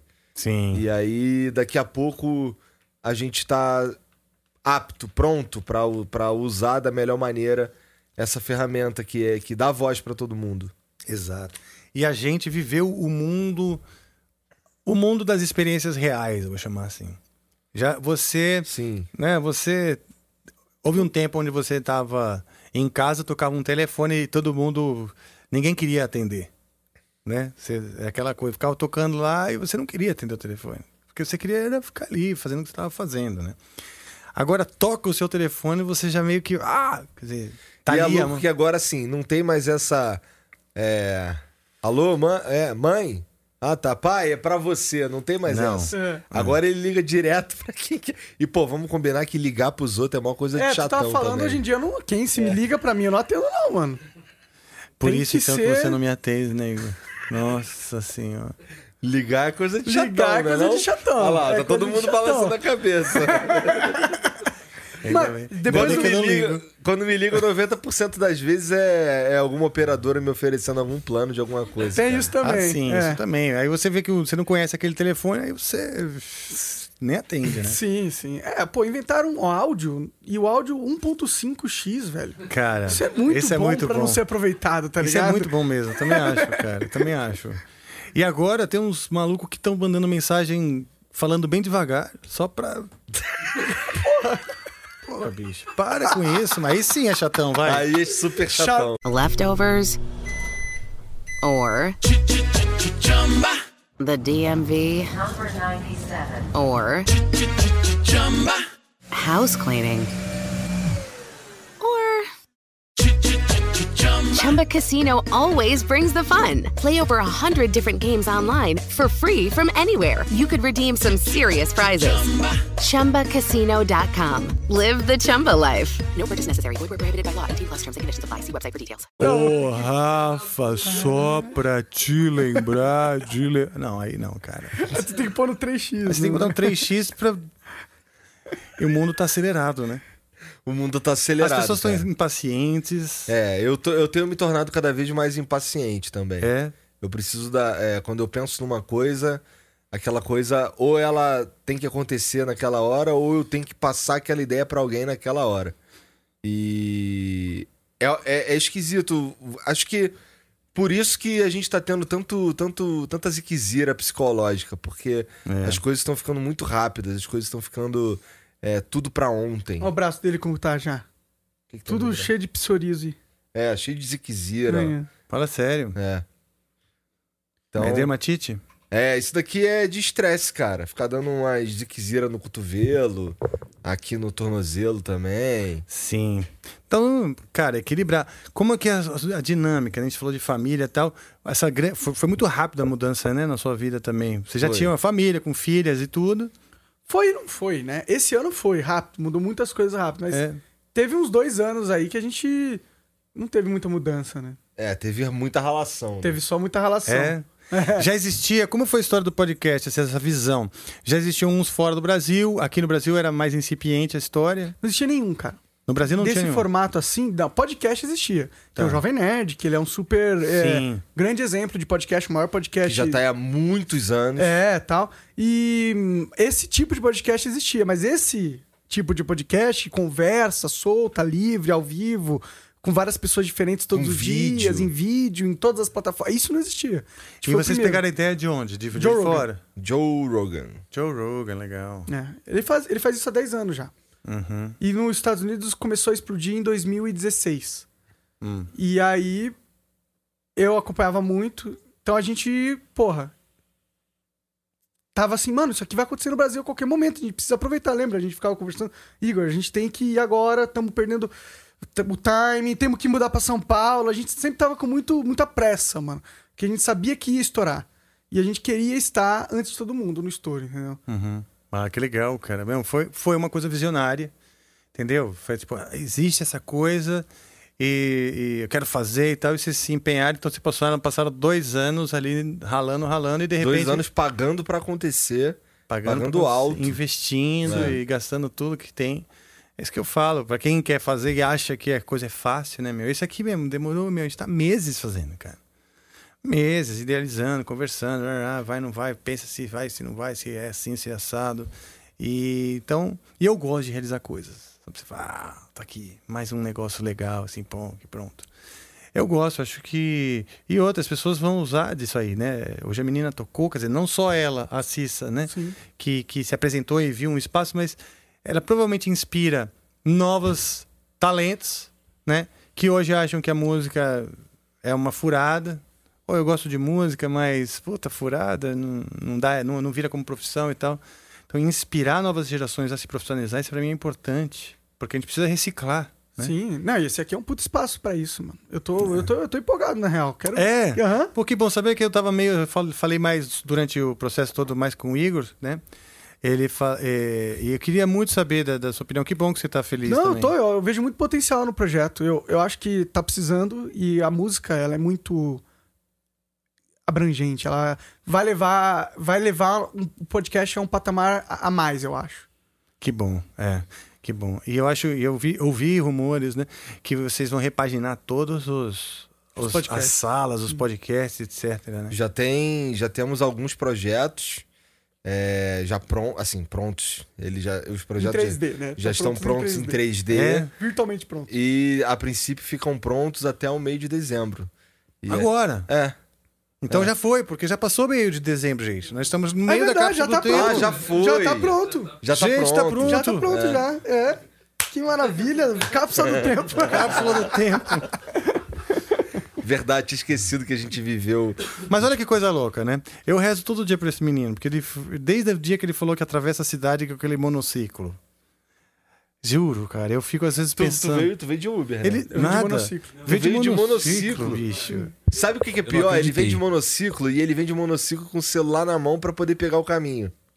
Bicho, é, é- eu não sei, é, um- é um outro chip, né? Que tem no, no cérebro dele. Ah, eu já caí, já, já me fudi. Mas então, nessas, né, de, de rezar, qualquer um de, de, de nós poderia, poderia, poderia na, na, na projeção do tempo, nem estar vivo no dia da execução. É É verdade. Ô, não joga mal agora, não, pô. Eu Não é mau agouro, é o realidade. Pô, eu vou pegar um jato no sábado. É verdade. Tá ligado? Vai, vai. Jato de Não, Igor 3K, cara. A gente, quando a gente fala essas coisas, quando a gente fala, a gente, a gente na verdade, tá diminuindo a Pô, chance. mas olha só, vou fazer um pedido aqui. Caso eu morra, Hum. eu quero que solte o episódio assim mesmo. Ah, claro, Beleza? gente. Então aí tá. que eu vou Beleza. falar, É vou bom que ficar vocês vão rico. farmar pra caralho. Vou falar aí. Não, porra.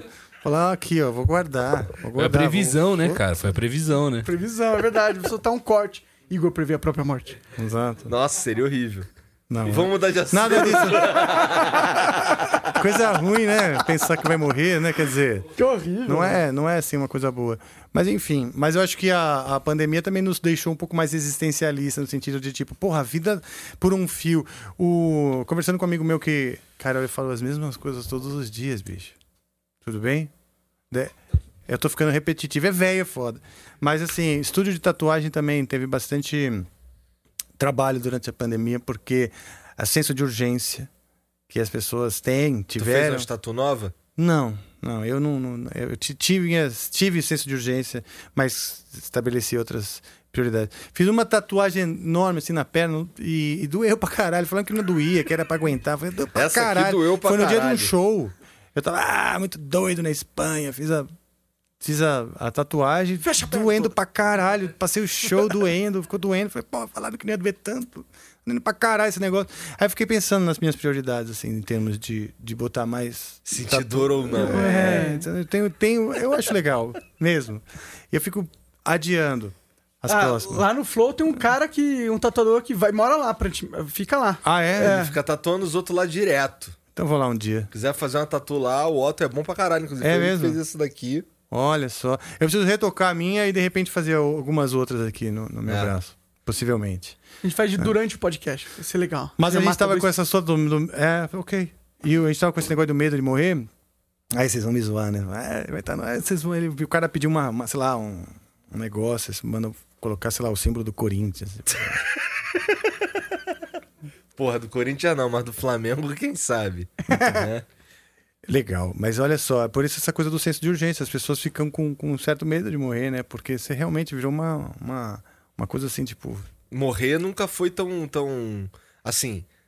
Estar. Ficar doente e, de- e morrer de uma hora pra outra é, foi um medo constante durante esse. Nunca foi um assunto tão vivo, né? Exatamente. Exata- mas, mas é verdade. Mas acho que foi. não é tanto medo, pelo menos pra mim, não é tanto medo da morte. É mais o medo do sofrimento antes da morte. Hum, Porque o esse negócio do Covid é, é- parece muito sofrido, mano. Você morrer sem ar, tá ligado? é verdade. É, isso é o que mais dá medo pra mim, sabe? E isso, isso é assustador. Porque morrer em si, todo mundo vai morrer. Exato. Eu não- meu, meu morrer. medo. Hoje já não tenho tanto medo assim de morrer. Eu, eu, eu, eu tenho, como dizem, já ouvi, não lembro agora quem falou isso, mas pena. Pena das coisas que você quer realizar, pena de você. É, pô, Chico Anísio, Chico Anísio falou, Falou isso, não é, É. isso? É pena. Você tem tanto, a gente tem, vive tão intensamente, com tantos planos, com tantas vontades de, de, de, de criar coisas e tal, e falar, pô, eu vou ter que morrer mesmo, tipo, vou É. deixar tudo.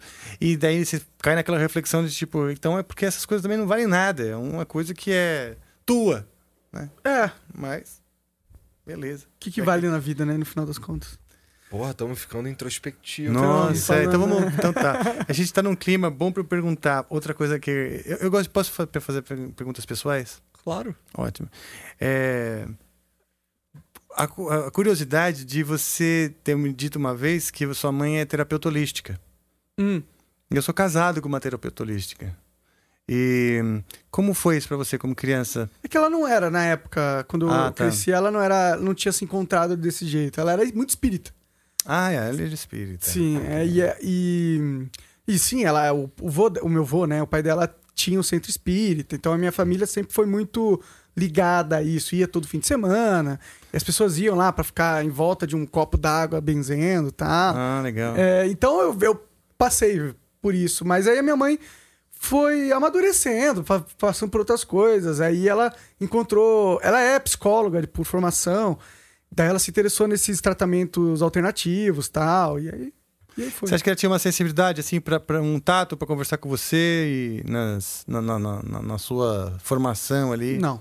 Não? Não. Era na porrada. Ela é uma psicóloga. Não, não. Ela é uma psicóloga. Não, não minha mãe, cara. Minha mãe sempre foi um amor de pessoa comigo. Sempre me tratou bem. Mas é que ela sempre foi muito culpada, entendeu? Ah, tá. Entendi. Hum, Mas tem essa ligação, então, espiritual e depois coisa da energia. Sim, sim. sim. Legal. Mas é, eu confesso que eu não tive muitos momentos de papos cabeça com a minha mãe e tal. Essas coisas não, não foi da minha inf- rotina na infância. Mas a tua esposa, ela usa terapias holísticas? Em... É uma coincidência, por isso que eu perguntei, porque ela também é espírita e ela é terapeuta holística, então uma vez veio o papo, a gente estava inclusive se entorpecendo na, na cozinha do Flow, é, força- forçosamente. Porque... Forçosamente. Obrigamos o Rafael. Exato. E eu ali, para meu. Quando eu vi, já tava. E aconteceu e tudo certo. Foi aquela única vez. E você é espírita também? Você, como que é? Sim, eu tenho simpatizo sim com a Umbanda, com a Umbanda Branca, simpatizo sim com o Espiritismo.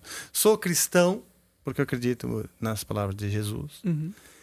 E eu, eu sou um cara que adora é, pesquisar e conhecer diferentes caminhos religiosos, espirituais, etc. Sou um cara que gosto de, de ler, estudar e conversar sobre isso também com diferentes pessoas, diferentes visões. Você falou, ah, do- da, energia, você falou hoje e tal. Eu, eu curto esse, esse papo, assim. A visão que cada um tem, né?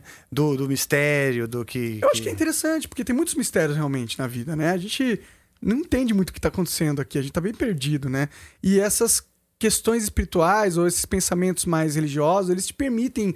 é, Eu esqueci a palavra.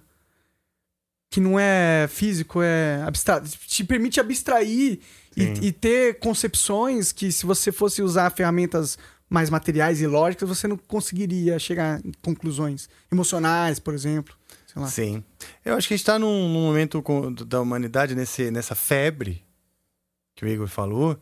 Essa febre acho que consiste sim também numa sensação de que existe algo mais, mas a, a vida ficou tão presa a- a- ao que acontece dentro do celular, dentro da internet, dentro da- da- do ambiente virtual, que você ignora coisas que, que a tua existência abrange, mas você ignora, porque essas coisas não botam um prato de comida na sua mesa, essas coisas não pagam a escola da sua filha, etc. Então você ignora uma grande parte da tua própria existência. Sim, as pessoas não estão mais vivendo de certa forma, né? Tá todo mundo preso numa tela, né? A gente não para, não tem mais aquele tempo ósseo. Você fala, pô, tô com tédio, não tenho nada que pensar. Começa a ter tédio, você liga a tela. Mas será que não era importante ter esse tempo ósseo? Será que esse tempo ósseo de não pensar em nada não era de onde vinham as ideias mais. Aquelas ideias que, puta, tive uma ideia do nada. Por que, que ela veio? Talvez você não tava pensando em porra nenhuma. Sim. Talvez você tava deixando o teu cérebro em um estado onde as ideias podem vir. Você não tá focado, focado, focado, né? Isso que também se resolve com meditação. Então tem um tem um, também uma contra um contra um movimento contra, né? Que é da, da meditação, de você se reencontrar e, e experiências com a natureza, com o universo natural. Isso acontece no mundo.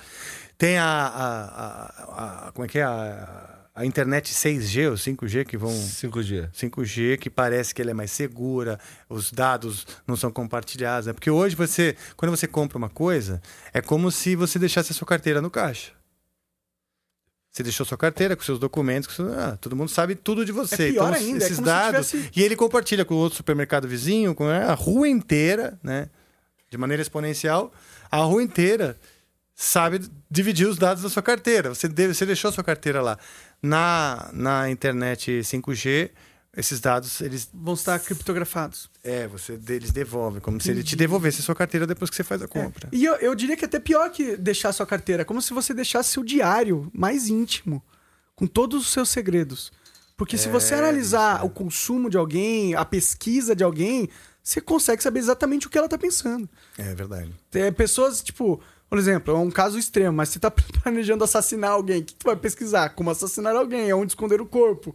Você começa a ver que o cara tá pesquisando essa porra, você fala, ih, caralho, esse cara tá querendo matar alguém. Exato. Entendeu? Então. Sabia que Coca-Cola elimina manchas, manchas de sangue? Ah, é? É mesmo? É, não no sofá, assim, porque o sangue vai provavelmente também ser absorvido pelo tecido, Não, mas. no chão. Coca-Cola. Vou Coca-Cola. usar da próxima vez que eu Na matar próxima alguém. vez que você matar alguém, você usa Coca-Cola, cara. O ideal é em superfícies lisas, né? Porque a parede também acho que absorve a. Você já pensou muito em matar pessoas, cara? Não,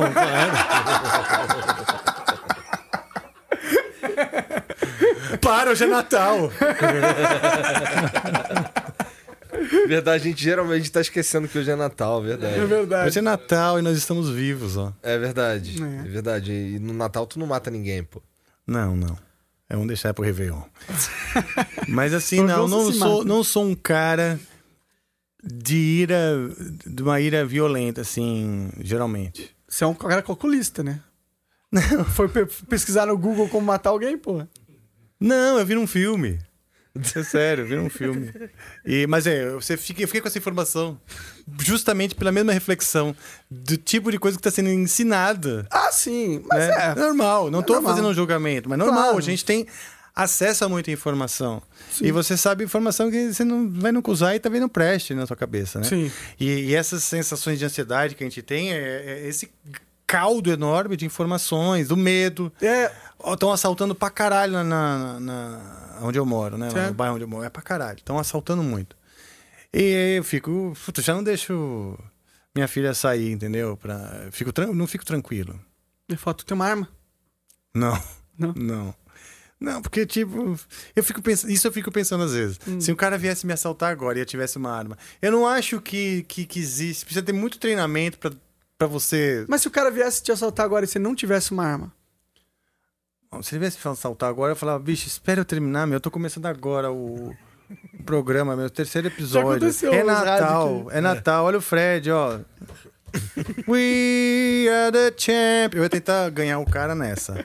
Talvez eu morresse. né? É. Não, Dá um tempo aí, tu me rouba depois, pô. Eu falar, pô, bicho, eu batalhei tanto pra estar nessa, nesse programa. um negócio tão legal, fazendo música pras pessoas. Quebra E- essa, porra. Quebra essa, meu. Não é hora. E não é hora. E outra, quem deixou você entrar? Jorgeão. É, sei lá, ia fazer isso se fosse agora. Mas eu entrego, cara, entrego. O que que vem? Meu, leva guitarra, computador, leva, O leva problema carteira, é, eu não celular, quero leva. nesses assuntos bad vibes. Mas- Então vamos sair. Porque eu ia, Vamos sair do bad eu ia vibes. dar um contra-argumento bad vibes e aí ia ficar bad vibes a parada. Deixa quieto. Ah, mas agora eu fiquei curioso. Não, e a curiosidade é super bad vibes. Vai ficar bad vibes. Deixa É mesmo? Vai ficar bem bad vibes. Então, beleza. Então, deixa pra lá. Como estamos de tempo, eu sei que os senhores estão ocupados hoje. Mais ou menos. É, tá certo. 3h22? Ah, então tá bom. Então tá, tá legal. É? Tá legal. Nas, quando você dava aula de inglês, você usava músicas? Usava bastante música, cara. Inclusive usava música pra. pra não só pra ensinar inglês, é, mas também pra matar aquele tempinho final, tá ligado? Ah, legal. Você já deu a matéria, isso aqui? É, terminei o que tem que fazer aqui, tá todo mundo já fez os exercícios, não sei o quê, mas sobrou aí 10 minutos. Aí eu vou fazer o quê? Vou liberar os moleques 10 minutos antes? Não, vou. Bota aí. Vambora, cada um pede uma música aí, vamos ver aqui o que, que a gente ouve. E aí botava lá, porque lá no Cultura Inglesa tinha o telão. E aí a galera via no telão um clipezinho, então era legal. Era um momento até do. Eu, quando, quando eu era professor de inglês, eu, eu tava por dentro de todas as músicas que tava bombando. Porque o- os moleques lá, eles sempre pediam lá o que tava bombando. Lá e eles estavam doidos pra mostrar pros amiguinhos as musiquinhas novas. Ah, que legal, cara. É. Quando eu era moleque, eu, eu lembro de nas aulas de inglês ter negócio de música, né? E na escola que eu estudei, era uma escola legal. Tinha um laboratório de inglês, que era um lugarzinho que a gente ficava com os fones, né? Uns, umas cápsulazinhas assim, cada um com um fone. A professora dava uma letra de música faltando algumas palavras. E você tinha que ouvir então a música e completar com as palavras que você ia reconhecendo. E ela falou, pessoal, vocês querem. É, eu aceito sugestões, que música vocês querem dar tal. E aí um amigo meu deu uma sugestão de uma música e falou: olha, é, cara, ouve essa música, essa música é do Black Sabbath. É uma música linda, cara. Você não vai acreditar. Eu que pedi pra professora, a professora topou, pá, pá, pá, isso aqui. Tá bom, tá bom, botei a fone assim. Tá. E começou a rolar changes. do Black Sabbath. com- Foi a primeira vez que eu ouvi isso. Nós falamos de 85, por aí. Eu devia ter uns 13, 14 anos. É, Changes do Black Sabbath. Ah, feel unhappy, I feel so sad. E eu lá, pô, puta voz, que voz legal e tal. E, e esse meu amigo que sugeriu era meu parça, assim, que me apresentou várias coisas, né? Iron Maiden, Raul Seixas, Metallica, muitas Ah, tu coisas. começou no metal com, com a ajuda desse, desse cara? É, eu, eu- e outros amigos. Eu, eu, eu ganhei, por exemplo, de aniversário, eu ganhei um The Number of the Beast, um vinil. E aquela capa, aquilo, aquele negócio já me impressionou, né? É. Minha mãe não deixava eu ouvir esse daí, não. Não? Não. Era muito Ah, religiosa. né? Esse é do diabo, né, cara? Isso daí é do capeta. Sim, a minha mãe achava que est- estranho, assim, mas ela, mas ela não chegava a censurar. É. Não, eu não podia ver Cavaleiro do Zodíaco, porque Ah, tinha. é? Olha tinha- só. Rolava lá umas paradas lá. Quantos assim, irmãos vocês são? Tem o Serginho. Somos. Da minha mãe somos três e meu pai tem mais um mais velho que eu. Que era quem me emprestava os CDs. Foi quem. Hum. Ah. De cá, assim, a primeira vez que eu escutei metal, eu tava ouvindo Brave New World do Iron Maiden, Nossa, 2000. Que você é bem mais novo, então. É. né? É, não, eu tinha 15 anos. Aí ouvi esse daí, era o, era o disco de um vizinho. O meu irmão já era metaleiro, mas eu torci o nariz, eu achava aquilo ali muita barulheira. Aí eu ouvi o Iron e fiquei, porra, legal isso daqui e tal. Eu Fui falar pro meu irmão, qual é? Tô ouvindo o Iron. Aí ele, pô, tá ouvindo o Iron? Pô, então tu começou bem, mas se liga só nisso aqui. Aí ele me deu Angels Cry. Olha só, Ele- tinha bom gosto seu irmão, né? Sim, sim, sim, sim, sim, me deu, me deu Angels Cry, me deu Somewhere Far Beyond do Blind Guardian. Legal. É, que mais? Foram quatro discos, cara. Ah, foi um do, foi o quarto disco do Megadeth, o Euthanasia. Uhum. E tinha um outro. O outro eu não vou lembrar. O outro eu não vou lembrar. Tá. Mas o outro foi o que eu ouvi menos. E esses aí eu devorei, cara. Devorei, eu ouvia pra caralho, eu ouvia, ouvia de novo, ouvia de novo, ia pra escola, levava. Aí tinha um moleque metaleiro na escola também que ele falava, caralho, aí seleção maneira tal. Aí eu vi pra caralho. Aí, aí, aí daí eu fui. Ele tinha caixas de, de CDs. Ele era o cara que ia na, nas lojas de CD pra ver o que, que tinha de novidade. Compravam as novidades e nessas novidades aí tinha umas paradas foda. Então, ele tinha CD pra caralho. Eu, Pô, que eu, ia legal. pra, eu ia pra casa dele e ouvi metal, pô. Chegava na casa dele, ele tava com um show que tinha. Ele comprou uma fita cassete de não sei, não sei quem, que tinha um show do, do Megadeth lá cantando ao vivo e a gente curtindo aquela porra. Caralho. Legal, né? Legal, cara. É. Isso, molecão, 15, 16 anos. Essa coisa de curtir, assistir e ouvir músicas juntos é uma coisa que eu não vejo mais tanto. Pois é. Música era uma coisa que aproximava muitas pessoas, né? Você ficava, você fazia amizade por conta do gosto musical, Sim. né? É, hoje já não é tanto assim. Você tem o seu celular lá com os seus gostos, gostos musicais e não necessariamente é o mesmo do teu parça lá que tem o celular dele com os, com os dele e cada um na sua. E tu acaba ficando um pouco. Não é limitado, mas assim, tu fica... eu, por exemplo, eu sinto que eu que eu parei um pouco no tempo durante bastante, bastante tempo. Ouvindo sempre as mesmas coisas, sem parar, ouvindo é, sempre as mesmas bandas, ouvindo sempre igual. É. E, e- sim. E, e agora, recentemente, que agora a gente trabalha com um monte de gente, que isso que, que, que tem expandido. Assim, no último ano eu escutei muita coisa diferente, muito mais que nos últimos 10 anos, vai. Nos últimos 10 anos eu ouvi sempre a mesma coisa, sem parar. É, eu tenho também essa mania. Eu acabo, eu acabo recorrendo a alguns álbuns assim que que estão sempre assim na minha, na minha playlist. Né? Eu tento mudar. Eu, eu, claro, me interesso por coisas novas, diferentes, mas aquelas que me tocam mesmo são sempre as mesmas, né? Porque tem aquela coisa da relação afetiva com aquela verdade, música. é verdade. Música traz lembranças, traz te, te, te recorrer a momentos, e, pá, pá, marcou quem você é hoje, entendeu? Ela Ajudou a construir sua personalidade e tal. Então não tem como, né? É difícil você hoje. Tem umas músicas que eu toco, que eu, que eu boto pra tocar e eu volto automaticamente pro, pro segundo ano do ensino médio. Outras Sim. eu boto pra tocar, eu volto, volto instantaneamente pra dentro do meu primeiro carro. Ah, que legal. É. Né? Então tem várias paradas Cara, assim. tem muitas músicas ou bandas, né? Que eu lembro direitinho a primeira vez que eu ouvi. Muitas, muitas mesmo. De, de falar, lembro, ou exatamente a primeira, ou a época exata que aquilo entrou na minha vida. né? E, e, e tem muitos artistas que entraram na minha vida de- em termos de gosto musical que nunca saíram, né? Rush, Queen, eh, Raul Seixas, é, Iron Maiden, pô, vários, né? Qual que é o teu Ah, ah. favorito do Iron? Ah, eu acho que o The Number, cara. O The Number É? por conta dessa coisa, essa relação afetiva, ele, ele, ele mudou um jeito de ver a música pra mim. Eu, ah, eu, eu tinha 11 anos de idade, foi meu aniversário de 11 anos de idade, eu tava na quinta série. Eu lembro até quem me deu esse disco, um amigo meu chamado Felipe Neri. É, Quase. não- Quase! Quase que? Quase Felipe Neto. Neri. Eu ainda sou amigo dele, tá? faz parte de um grupo lá do WhatsApp que a gente abraça um filho. Ele nem lembra, mas ele que me deu. Foi comprado esse disco, foi comprado numa loja de discos do Shopping Buriti chamado Hi-Fi, porque eu Caralho, sei que tinha. Não, é, é, marcava pra mim. Cada álbum marcava, assim. Eu lembro a primeira vez que eu vi alguém tocar o riff do The Number of the Beast. Foi um amigo meu também do, do- da escola, o, esse, também Felipe, mas esse é o Felipe Criaso, tocando no, no violão de nylon, na escada, era um colégio de freira, na escada. Eu lembro direitinho a hora que, que eu vi ele tocando. Falei, opa, isso aí eu conheci essa música. O cara tava tocando, tinha umas menininhas em volta, assim, uns caras em volta também, tipo, tá, violão. Assim. Cara, então é assim que toca essa porra, né? Tá, com a corda solta, eu não tava entendendo essa merda. Depois eu fiquei, per- perguntei pra ele, ele me mostrou. Dra, dra, dra, dra, dra, dra, dra. Ah, legal. Então essas, essas- experiências sempre com relação à música me, me marcam demais. Primeira vez que eu vi Rush foi uma fita cassete, TDK, cinza claro, 90 minutos, cabiam dois discos.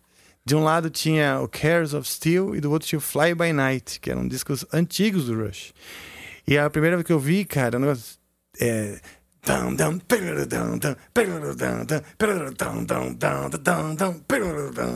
Um lance louco, porque era intenso que nem o. Que nem o Iron Maiden, mas é tudo torto, tudo ah, cheio de nota, aquela bateria, as guitarronas. Legal pra cacete. De repente vinha uma baladinha e tal. Cheio de dinâmicas também, isso eu sempre gostei, né? No Queen, Queen é cheio de dinâmicas também. Começa no piano, de repente vem. Sempre achei isso, isso legal, né? Então, é isso. Mas você sabe que a gente, você tá, a gente tá falando do negócio do, do papo do papo Bad Vibes. É, eu per- perguntei pro Igor do negócio da, da, da, da, da, música na aula de inglês pra sair desse negócio de Bad Vibe, né? Mas, mas aí eu me lembrei, cara, É. que esse meu amigo que mostrou a Changes pra mim, ele morreu, cara. Caralho, cara. Morreu e foi um grande trauma na minha vida. Tô falando rindo, mas foi. Tu não consegue sair das bad vibes. Não consigo, né? cara. Será que eu sou bad vibes? Será que é por isso que eu fui cancelado? Mas, Mas eu ele tenho morreu amor no um coração. tempão? Hã? Ele morreu faz um tempão? Faz. Aliás, pouco de- ele morreu com 15 anos de idade, morreu Caralho. eletricultado, morreu Puta nessa merda. época. Era amigão, parça, assim, eu adorava. Ele nasceu no mesmo dia que eu, a gente fazia aniversário junto, etc. Puta que bosta. Eduardo Miranda. Inclusive, a família dele nunca mais vi, queria um dia dar um abraço na mãe. É, realmente. Não, era foda. Só rindo, né? Pra...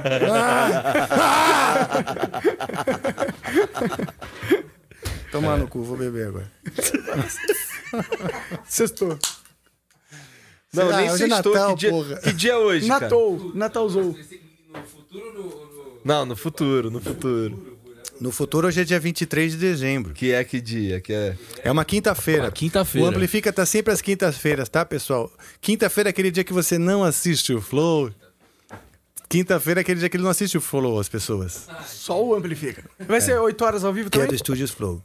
Oito horas, é, eu acho que vai ser mais ou menos esse Pode horário ser? mesmo. Inclusive, hoje, vocês também estão, né, falando. Vocês estão em dois lugares ao mesmo tempo. Ah, sim, estamos É em dois verdade. lugares ao mesmo tempo. Espero que você Provavelmente. esteja aqui, cara. A não ser que, porra, esteja, sei lá, o Silvio Santos lá com o Flow, aí, porra, vai ver o Silvio Santos, né, caralho? Hoje pessoa, real cara, você Não chega- tem vocês- como, não tem como. Não tem como? Não, não, Não, não, não. Ele não mora no Brasil, ele, ele, É. ele não dá entrevista, então. Sim. Não que a gente faça entrevista, a gente não faz entrevista. Mas ele é um né? grande ídolo, uma grande referência pra vocês? Um- Ele é uma grande referência pro brasileiro, né, É. cara? Então eu acho que isso daí o credencia a, a, a ser algo que muita gente pararia pra assistir. O Silvio Santos trocando ideia com alguém deve ser realmente algo. É algo que é difícil de ver, né? Sim. Geralmente ele tá na dele, fazendo o bagulho dele lá. Sim, eu, eu simpatizo com ele. Eu gosto dele.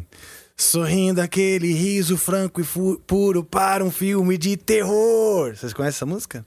Música é Não. essa? É a música chamada Super-Heróis do Raul Seixas e Paulo Coelho. Paulo Coelho, né, cara? Isso daí foi muito louco. Paulo Coelho se meteu... Hoje é segunda-feira e decretamos feriado. Chamei Dom Paulo Coelho e saímos lado a lado, lá na esquina da Augusta, quando cruza qual vidor. Não é que eu vi o Silvio Santos, não é que eu vi o Silvio Santos, sorrindo aquele riso franco e puro para um filme de terror. Como é que eu posso ler se eu não consigo concentrar minha atenção? Se o que me preocupa no banheiro ou no trabalho é a seleção. Ah, porra. Raulzito, vai. Raul é foda, mas eu ouvi pouco, cara. Sério? Eu ouvi muito pouco. muito eu ouvi pouco. muito, muito. Muito mesmo. Acho que foi o cara que, assim, ele era meu pai. Eu, eu tinha uma fantasia, eu tinha um disco que era o Carimbador Maluco, que é um. Quando ele veio com aquele Plunct Plact Zoom, que é um descasso. Já não tava mais com o Paulo Coelho, já foi um- uma outra fase, etc. Mas ainda é um descasso. É, e a, meu pai sempre teve aquele, um barbão e tal, e na, e na capa tinha uma foto do Raul Seixas que parecia muito meu pai. E eu comecei a ver, e assim, meus amigos na escola até falavam, pô, parece o pai do Rafa, parece o pai do Rafa. E, e eu comecei a criar uma fantasia que o meu pai era o Raul Seixas, mas numa, numa identidade secreta, sabe? Que viagem. É. E o, e, e o meu pai sempre foi muito, foi muito duro pra caramba comigo. Via que eu queria ser músico, viu que eu, que eu, que eu andava com, com, com maconheiros, né? Então, essa coisa fez ele ser duro comigo. É, realmente, eu entendo seu pai. É. E, então ele foi linha dura, mas foi bom, porque, tipo assim, eu sempre tive um lado de, pô, é, é, querer viver a vida, experimentar as coisas, etc. Mas, cara, sempre com algum, algum lastro com a realidade, com a responsabilidade, etc. Sabe que para não se perder, vamos chamar assim. E graças a Deus, posso dizer que Não se perdeu. não né? me perdi. É. Tenho, tenho o pé no chão E mesmo. virou músico mesmo, né? E virei músico, e virei músico. Mas E o tu- Raul Seixas, ele me ajudou na minha formação. Era como se fosse um, o meu guru, cara. Meu guru. Eu ouvia o que ele falava. Aleister Crowley, Aleister Crowley. Ele falava e falava, que, que porra é essa? Então tu curte a igreja de Satã? Não, não que eu curta, mas eu fui pesquisar. Sem, sem culpa, né? Porque antes disso eu quis ser padre. Padre? É. Essa é Padre. novidade. É novi... Não, não é tão novidade porque eu andei falando isso recentemente, eu, eu, eu, eu, eu falei bastante isso aí. Mas. Até porque, para não entenderem errado, eu escrevo muito sobre Lúcifer, escrevo muito sobre. Mas tu queria ser padre ou alguém queria que tu fosse padre? Difícil dizer porque eu era muito moleque. Eu, eu tinha uns 9 anos. Então, Ah. claro que a. a... Não, ninguém me, ni- ninguém me forçou. Foi uma intuição mesmo. Eu, numa aula, eu tinha aula de religião, né? E o padre, que era o padre que ensinava as crianças lá, eu estudei em colégio de freira. Ele, é, as aulas eram muito legais, eu adorava. Jesus Cristo era meu super-herói, mesmo, achava foda. E, e ele dizia que o sacerdócio até era um chamado. Ele, eu lembro que ele mais de uma vez falou que o sacerdócio era um chamado. Então eu com nove anos, ah, acho que eu ouvi esse chamado. Eu ouvi o chamado. Talvez influenciado por essa história de que um padre ouve um chamado. Né? Sim. Aí fiquei ansioso. Ah, será que eu ouvi esse chamado? Né? Fica- Será que essa porra era um chamado É. mesmo? E, e como eu curtia as parábolas, a- as- basicamente as aulas eram ele contando para as crianças as parábolas, não é? Que já são para crianças, né? As parábolas são uma maneira bem didática do cara contar para as pessoas numa época que ninguém, quase ninguém escrevia, né? Muito menos Dois mil anos lia. atrás eram outras referências. Então essas parábolas eram a maneira também dele de, de, de ir contando o que, que ele achava sobre um caminho que era um caminho que salvaria a humanidade, que o cara acreditava, né? E eu falei, pô, esse é o caminho, então eu vou seguir esse caminho. E depois eu entendi, caiu na minha ficha com o disco do Iron Maiden. Number of the Beast. The Number of the Beast. Six, six. Não, o cara, o cara queria ser padre e curtia Number of the Beast. Não, então. Com The Number of the Beast eu vi o seguinte, eu adorava aquele negócio. Eu amo isso daqui. Eu amo esse negócio. Eu adoro. Eu ficava fissurado com aquele negócio. Me deixava elétrico. Ah, que porra boa, né, meu? Só que... Falei, cara, como que pode? O diabo estava sendo manipulado pelo Ed. O Ed, que é a figura do Iron Maiden, manipulava o diabo que manipulava os seres humanos que estavam queimando no inferno. Essa é a figura da capa, Aham. cara. É foda aquela, aquela imagem, né? Toda desenhada à mão. Derek Higgs. Pô, que negócio... Em 1980, comecinho no, no meio dos 80 ali, é, impactou, né? Mas tu escutava um Creator, Slayer? Não, não, não era tanto. Eu, gost- eu sempre gostei muito de, de, de música, harmonia, melodia, essa história e tal. Porque o Queen era a banda que. A primeira banda que eu, que eu realmente me apaixonei. Assim, com 9 anos de idade, eu já era um cara que, que eu via muito disco. Né? Minha história com a, com a música começou ouvindo muito disco. Eu ouvia. Eu ouvia. Eu, eu lembro uma vez que eu viajei pra praia de férias, eu levei uma vitrola, uma vitrola daquelas que sai a tampa e você ouve a música, e um disco. Eu levei o Greatest Hits do Queen. E eu ouvia, sei lá, 10 vezes por dia, todos os dias nas férias, o mesmo disco. levei a vitrola e um disco. Você vê hoje você tem o, o telefone com infinitas É. alternativas. Ah, levei um disco para escutar nas férias, quer dizer. Que é realmente é o Greatest Hits, que, tipo, tinha uma compilação de várias fases do Queen lá, que é o primeiro, né? Isso me fazia companhia pra cacete e tal. Então, assim, no, o, eu tinha essa coisa de, de, de, de, de, de querer, eu, de, de querer ser padre, mas eu, o fascínio pelo mistério, o fascínio pelo universo espiritual, pelo universo re- religioso, que obviamente inclui, né? ah, as figuras que são, vamos dizer, o contraponto né, do bem na tradição ocidental. Entendi, entendi. Então, em outras palavras, tu curtiu o diabo. Não curtia, mas me fascinava é, me imaginar no meio de uma conversa entre Jesus e o diabo. Então, eu fiz isso muitas vezes na minha vida, até hoje eu faço. Tá o diabo e Jesus eu falo, então tá, então beleza, entrem num acordo aí vocês. Se vocês não entrarem num aqui ouvindo. acordo, bicho, não tem paz no universo. Entendeu? E, cara, os dois já estão em acordo há muito tempo. Isso que eu entendi. É, muito- é, Eles cumprem os seus papéis, né? cumprem seus papéis, estão em total acordo, ninguém tá brigando com ninguém. Quem tá brigando é o ser humano com si consigo e com os outros. Sabe assim? Eles são personificações e energias que estão aí para sustentar o universo, bicho. Né? E a gente personifica, dá caras e, e personifica mesmo, né? humaniza, quando na verdade são polaridades. Polaridades que estão sustentando, cara. Para fazer funcionar o universo é que nem dois furinhos da parede ali que você precisa ter esses dois furinhos para funcionar o, positivo teu o negativo, liquidificador. né? O liquidificador. É. Qual, dos, qual é o furinho é o bem, qual é o mal, né? Do furinho que tem na tomada. Entendeu? É meio isso. Para funcionar tem que ter esse, esse contraponto. A gente personifica, porque daí a gente acha que os nossos medos, nossas fraquezas estão para cá, outro para lá, porque o cérebro é dicotômico, né? Ele compara as coisas para conseguir processar. Então, é mais uma, uma- uma- um bug no sistema mental ah, humano do que um, figuras que realmente existem da maneira que a gente. Acredita às vezes, É, né? exato. Caralho, que pira. Tamo filosófico aqui. Porra, de É. novo. Maneiro demais. Ah, pode- é. Não, mas tá gostoso, tá gostoso, É. tá gostoso. É, eu, eu até diria que o demônio e Jesus Cristo, eles existem dentro da gente, né? São facetas nossas. Sim. A gente precisa entender que a gente tem o nosso lado mal. Porque tem muita gente que quer acreditar que a gente não é mal. Que eu sou bom. Eu sou bom. Eu sou uma pessoa boa. É mentira. Ninguém é bom. As pessoas têm os dois lados dentro de si. Sim. E essa, esse diálogo entre os dois lados que às vezes te torna uma pessoa boa de verdade, entendeu? Porque só você ignorar que você tem um lado ruim e só olhar pro teu lado bom não te torna uma pessoa boa, pelo contrário. Então é uma pessoa alienada dentro de si mesma. Sim. O Apocalipse, eu leio o Apocalipse e falo assim, cara, tem muita gente que acha que tá salva, que segundo aqui essa, essa lógica, eles vão se surpreender.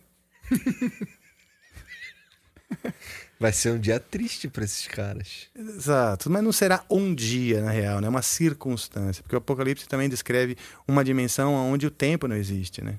Então é uma circunstância, né? Tipo um evento. Para contar essa história para nós, precisa se relatar de maneira figurativa e metafórica dentro de um evento. Mas não é bem um evento, é uma circunstância, tá aí. Tá o tempo inteiro acontecendo. A salvação e o Apocalipse, eles são circunstâncias que são Sempre aí. Tá Rafa, sinto lhe interromper, hum. mas nosso Pô, tempo está tava... um pouco curto. Ah, tá. Porque né, tem o horário do Igor também. É, sua banda tá te esperando, se você quiser dar uma olhada neles aí. Enfim, eles estão ali já, todo mundo tá ali. Eu posso pôr pra você dar uma olhada pra eles, que nem da última tá bom, vez. Você quer dar uma Vamos olhada? Ver a banda. Ver a Deixa eu apresentar eles pra vocês, cara. Vamos lá.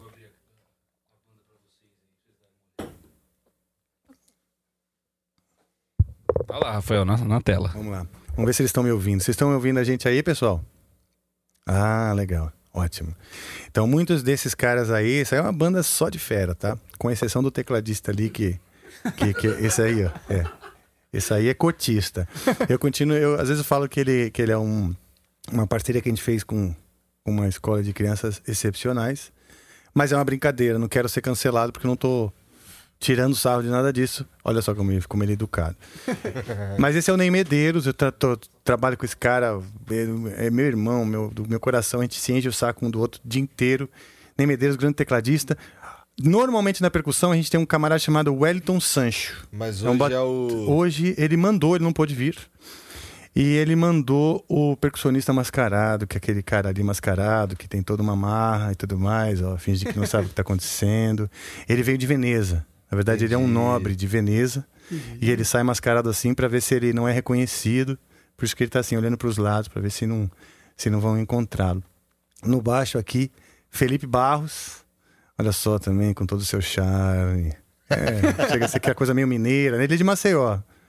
Mas ele tem aquela coisa meio mineira, de chegar assim, chegando, quando vê, já tá fazendo carinho e fungando na sua nuca. O Batera, também meu amigo, meu irmão de muitos, muitos anos, o Marcel Cardoso. Levanta pra gente te ver, Marcel. Olha só, alguns chamam de V de vingança, porque ele essa... mesma piada, mesma Todo piada. dia a mesma piada. Nas guitarras ali no vocal, nós temos o Carlos Alfano, que é um guitarrista, guitarrista e vocalista maravilhoso. E a gente está enfeitado porque é Natal. É, tem uma coisa que eu sempre esqueço, vou até vou, vou- vou tentar ser sucinto aqui, tá, Decão? Seguinte, sempre esqueço de falar. Eu gosto de falar por que, que a gente escolheu cada música, as músicas têm essa conexão afetiva e tudo mais, a gente nunca lembra de dizer. Hoje nós tocamos na abertura uma música que se chama You've Got Time, de uma, de uma cantora e compositora que é a Regi- Regina Spector, e ela fez o tema de abertura de uma série que é a Orange is the New Black. Certo? E essa série é uma série, porra, que acontece num presídio de mulheres. Então é um universo feminino muito assim num microcosmos, né? Como as mulheres presas lá, na verdade, é só um pretexto, porque é um microcosmo do universo feminino. Fala muito do, do empoderamento também, da, da- desse novo, no- novos novos eh, comportamentos da mulher, né? E, e é demais. E a música tema, que é essa You've Got Time, é maravilhosa. A, a- a menina que, que fez a música é fenomenal, que é a Regina Spector. E tivemos a participação da Cissa Moreira hoje, que, que foi incrível. Eu vou tocar agora uma música para vocês nesse especial de Natal, que é a música do Angra. Uma música do Angra, então a responsabilidade é grande também, né? De, de executar direito. Uma música da minha própria banda, não estragar. Se estragar, a culpa é do Ney. É, e a música se chama Gentle Change. Essa música eu compus na época que a gente compôs o Fireworks, o, músico- o disco Fireworks, o terceiro da banda, que antes de compor o Fireworks, eh, o André queria sair da banda. Já queria sair da banda. Então, é, e aí ele não sabia se ele ficava, se ele não ficava e tal. A gente de- decidiu fazer um disco que fosse diferentão mesmo, porque, puta, não sabia nem qual que ia ser o futuro da banda. Então era um disco cheio de incertezas. Logo depois do disco ele realmente saiu. Mas é um disco que fala de mudanças, né? As mudanças como as mudanças da maré, né? O Gentle Change of Tides. Primeiro eu tinha escrito, escrito Subtle Change of Time, of Tides, das marés. As mudanças sutis de maré, né? Às vezes a maré ela vai, vai vai mudando, ela pode mudar de repente, mas essas mudanças sutis elas estão o tempo inteiro acontecendo, mostrando que as mudanças são constantes. Eu, eu mudei para gentle, você é professor de inglês, porque o gentle é, é mais é, é mais uma figura, né? É, é mais fácil de a pessoa criar uma imagem. Um gentil é muito mais um- uma, uma pessoa do que o sutil, ok? Então a gente vai tocar Gentle Change, que também foi mais uma, uma tentativa de, de, de misturar ritmos brasileiros, etc. Espero que vocês gostem. Tá legal? Muito obrigado pela participação. Aliás, muito obrigado pela parceria, pela confiança. Esse é um momento muito especial na minha vida. E assim, de verdade, sou fã de vocês, sou de verdade admirador. Veja, eu falei pro Igor, agora falar pra você, vocês daqui 20 anos, 10, 20 anos, são os caras que são a, a voz da- da- do entretenimento, da, da comunicação, como Faustão, etc. Eu consigo ver isso crescendo nesse nível, sabe? Porra, E- isso é responsa. Não sei se eu queria chegar nisso aí, não. Cara, mas desculpa, vai rolar, vai acontecer, né? E Vou ter que ir pra Tailândia. Não, é, você vai estar, você vai estar com certeza por trás, porque no mínimo você foi um dos caras que deu o pontapé inicial para essa grande revolução de, da comunicação no Brasil. Porra, obrigado, cara. É verdade, o Flow é uma revolução na comunicação no Brasil. Por exemplo, desde a MTV, né, que, que, que era um pilar importante, né, essa coisa da espontaneidade, da independência, que existe uma independência na comunicação aí, né? Essa coisa meio anárquica, ela é muito importante. Por isso que eu tô falando, entendeu? Tá. Então, por isso a minha admiração e, e, e a simplicidade de vocês. Fazem isso com maior naturalidade. Obrigado, cara. de nada, pô. Mas eu que agradeço. Viu? o Igor, tipo assim, tá bom, vai tocar lá, velho.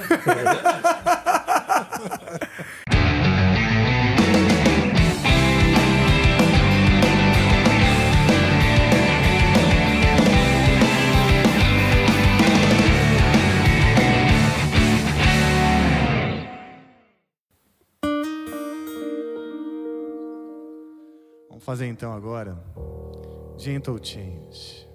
Falando de mudanças, o Amplifica é uma grande mudança aí na, na minha vida, na vida de vários que estão participando aqui conosco. E espero que seja também uma mudança na, na vida do cenário musical, que se, motive também outros a criar esse tipo de, de espaço. Feliz Natal para todos.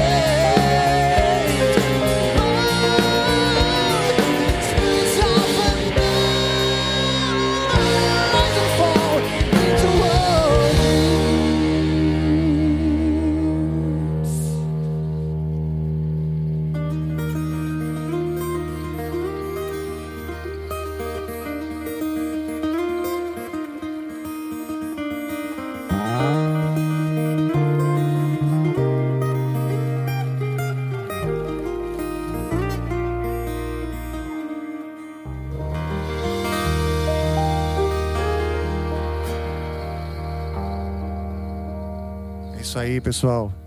Quero agradecer a toda a equipe. Deixa seu like, compartilha muito. Deixa aí nos comentários.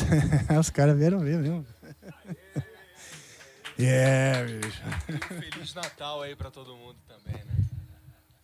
Feliz Natal, só não deixe também de, de se inscrever no canal, compartilhar, avisar pros seus amigos aí que tá rolando. Tem o Instagram, tem o TikTok, tem tudo, vai ver. Tem tudo na internet aí. Tem tudo, né? Tem tudo. Graças a Deus, né? Em breve, Twitch TV. Não, tem que ser. Em breve é o vivaço, né? Não vai demorar muito.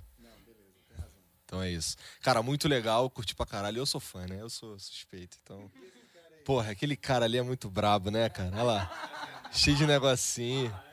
Cara jogando os troços pra cima e tudo. Muito brabo.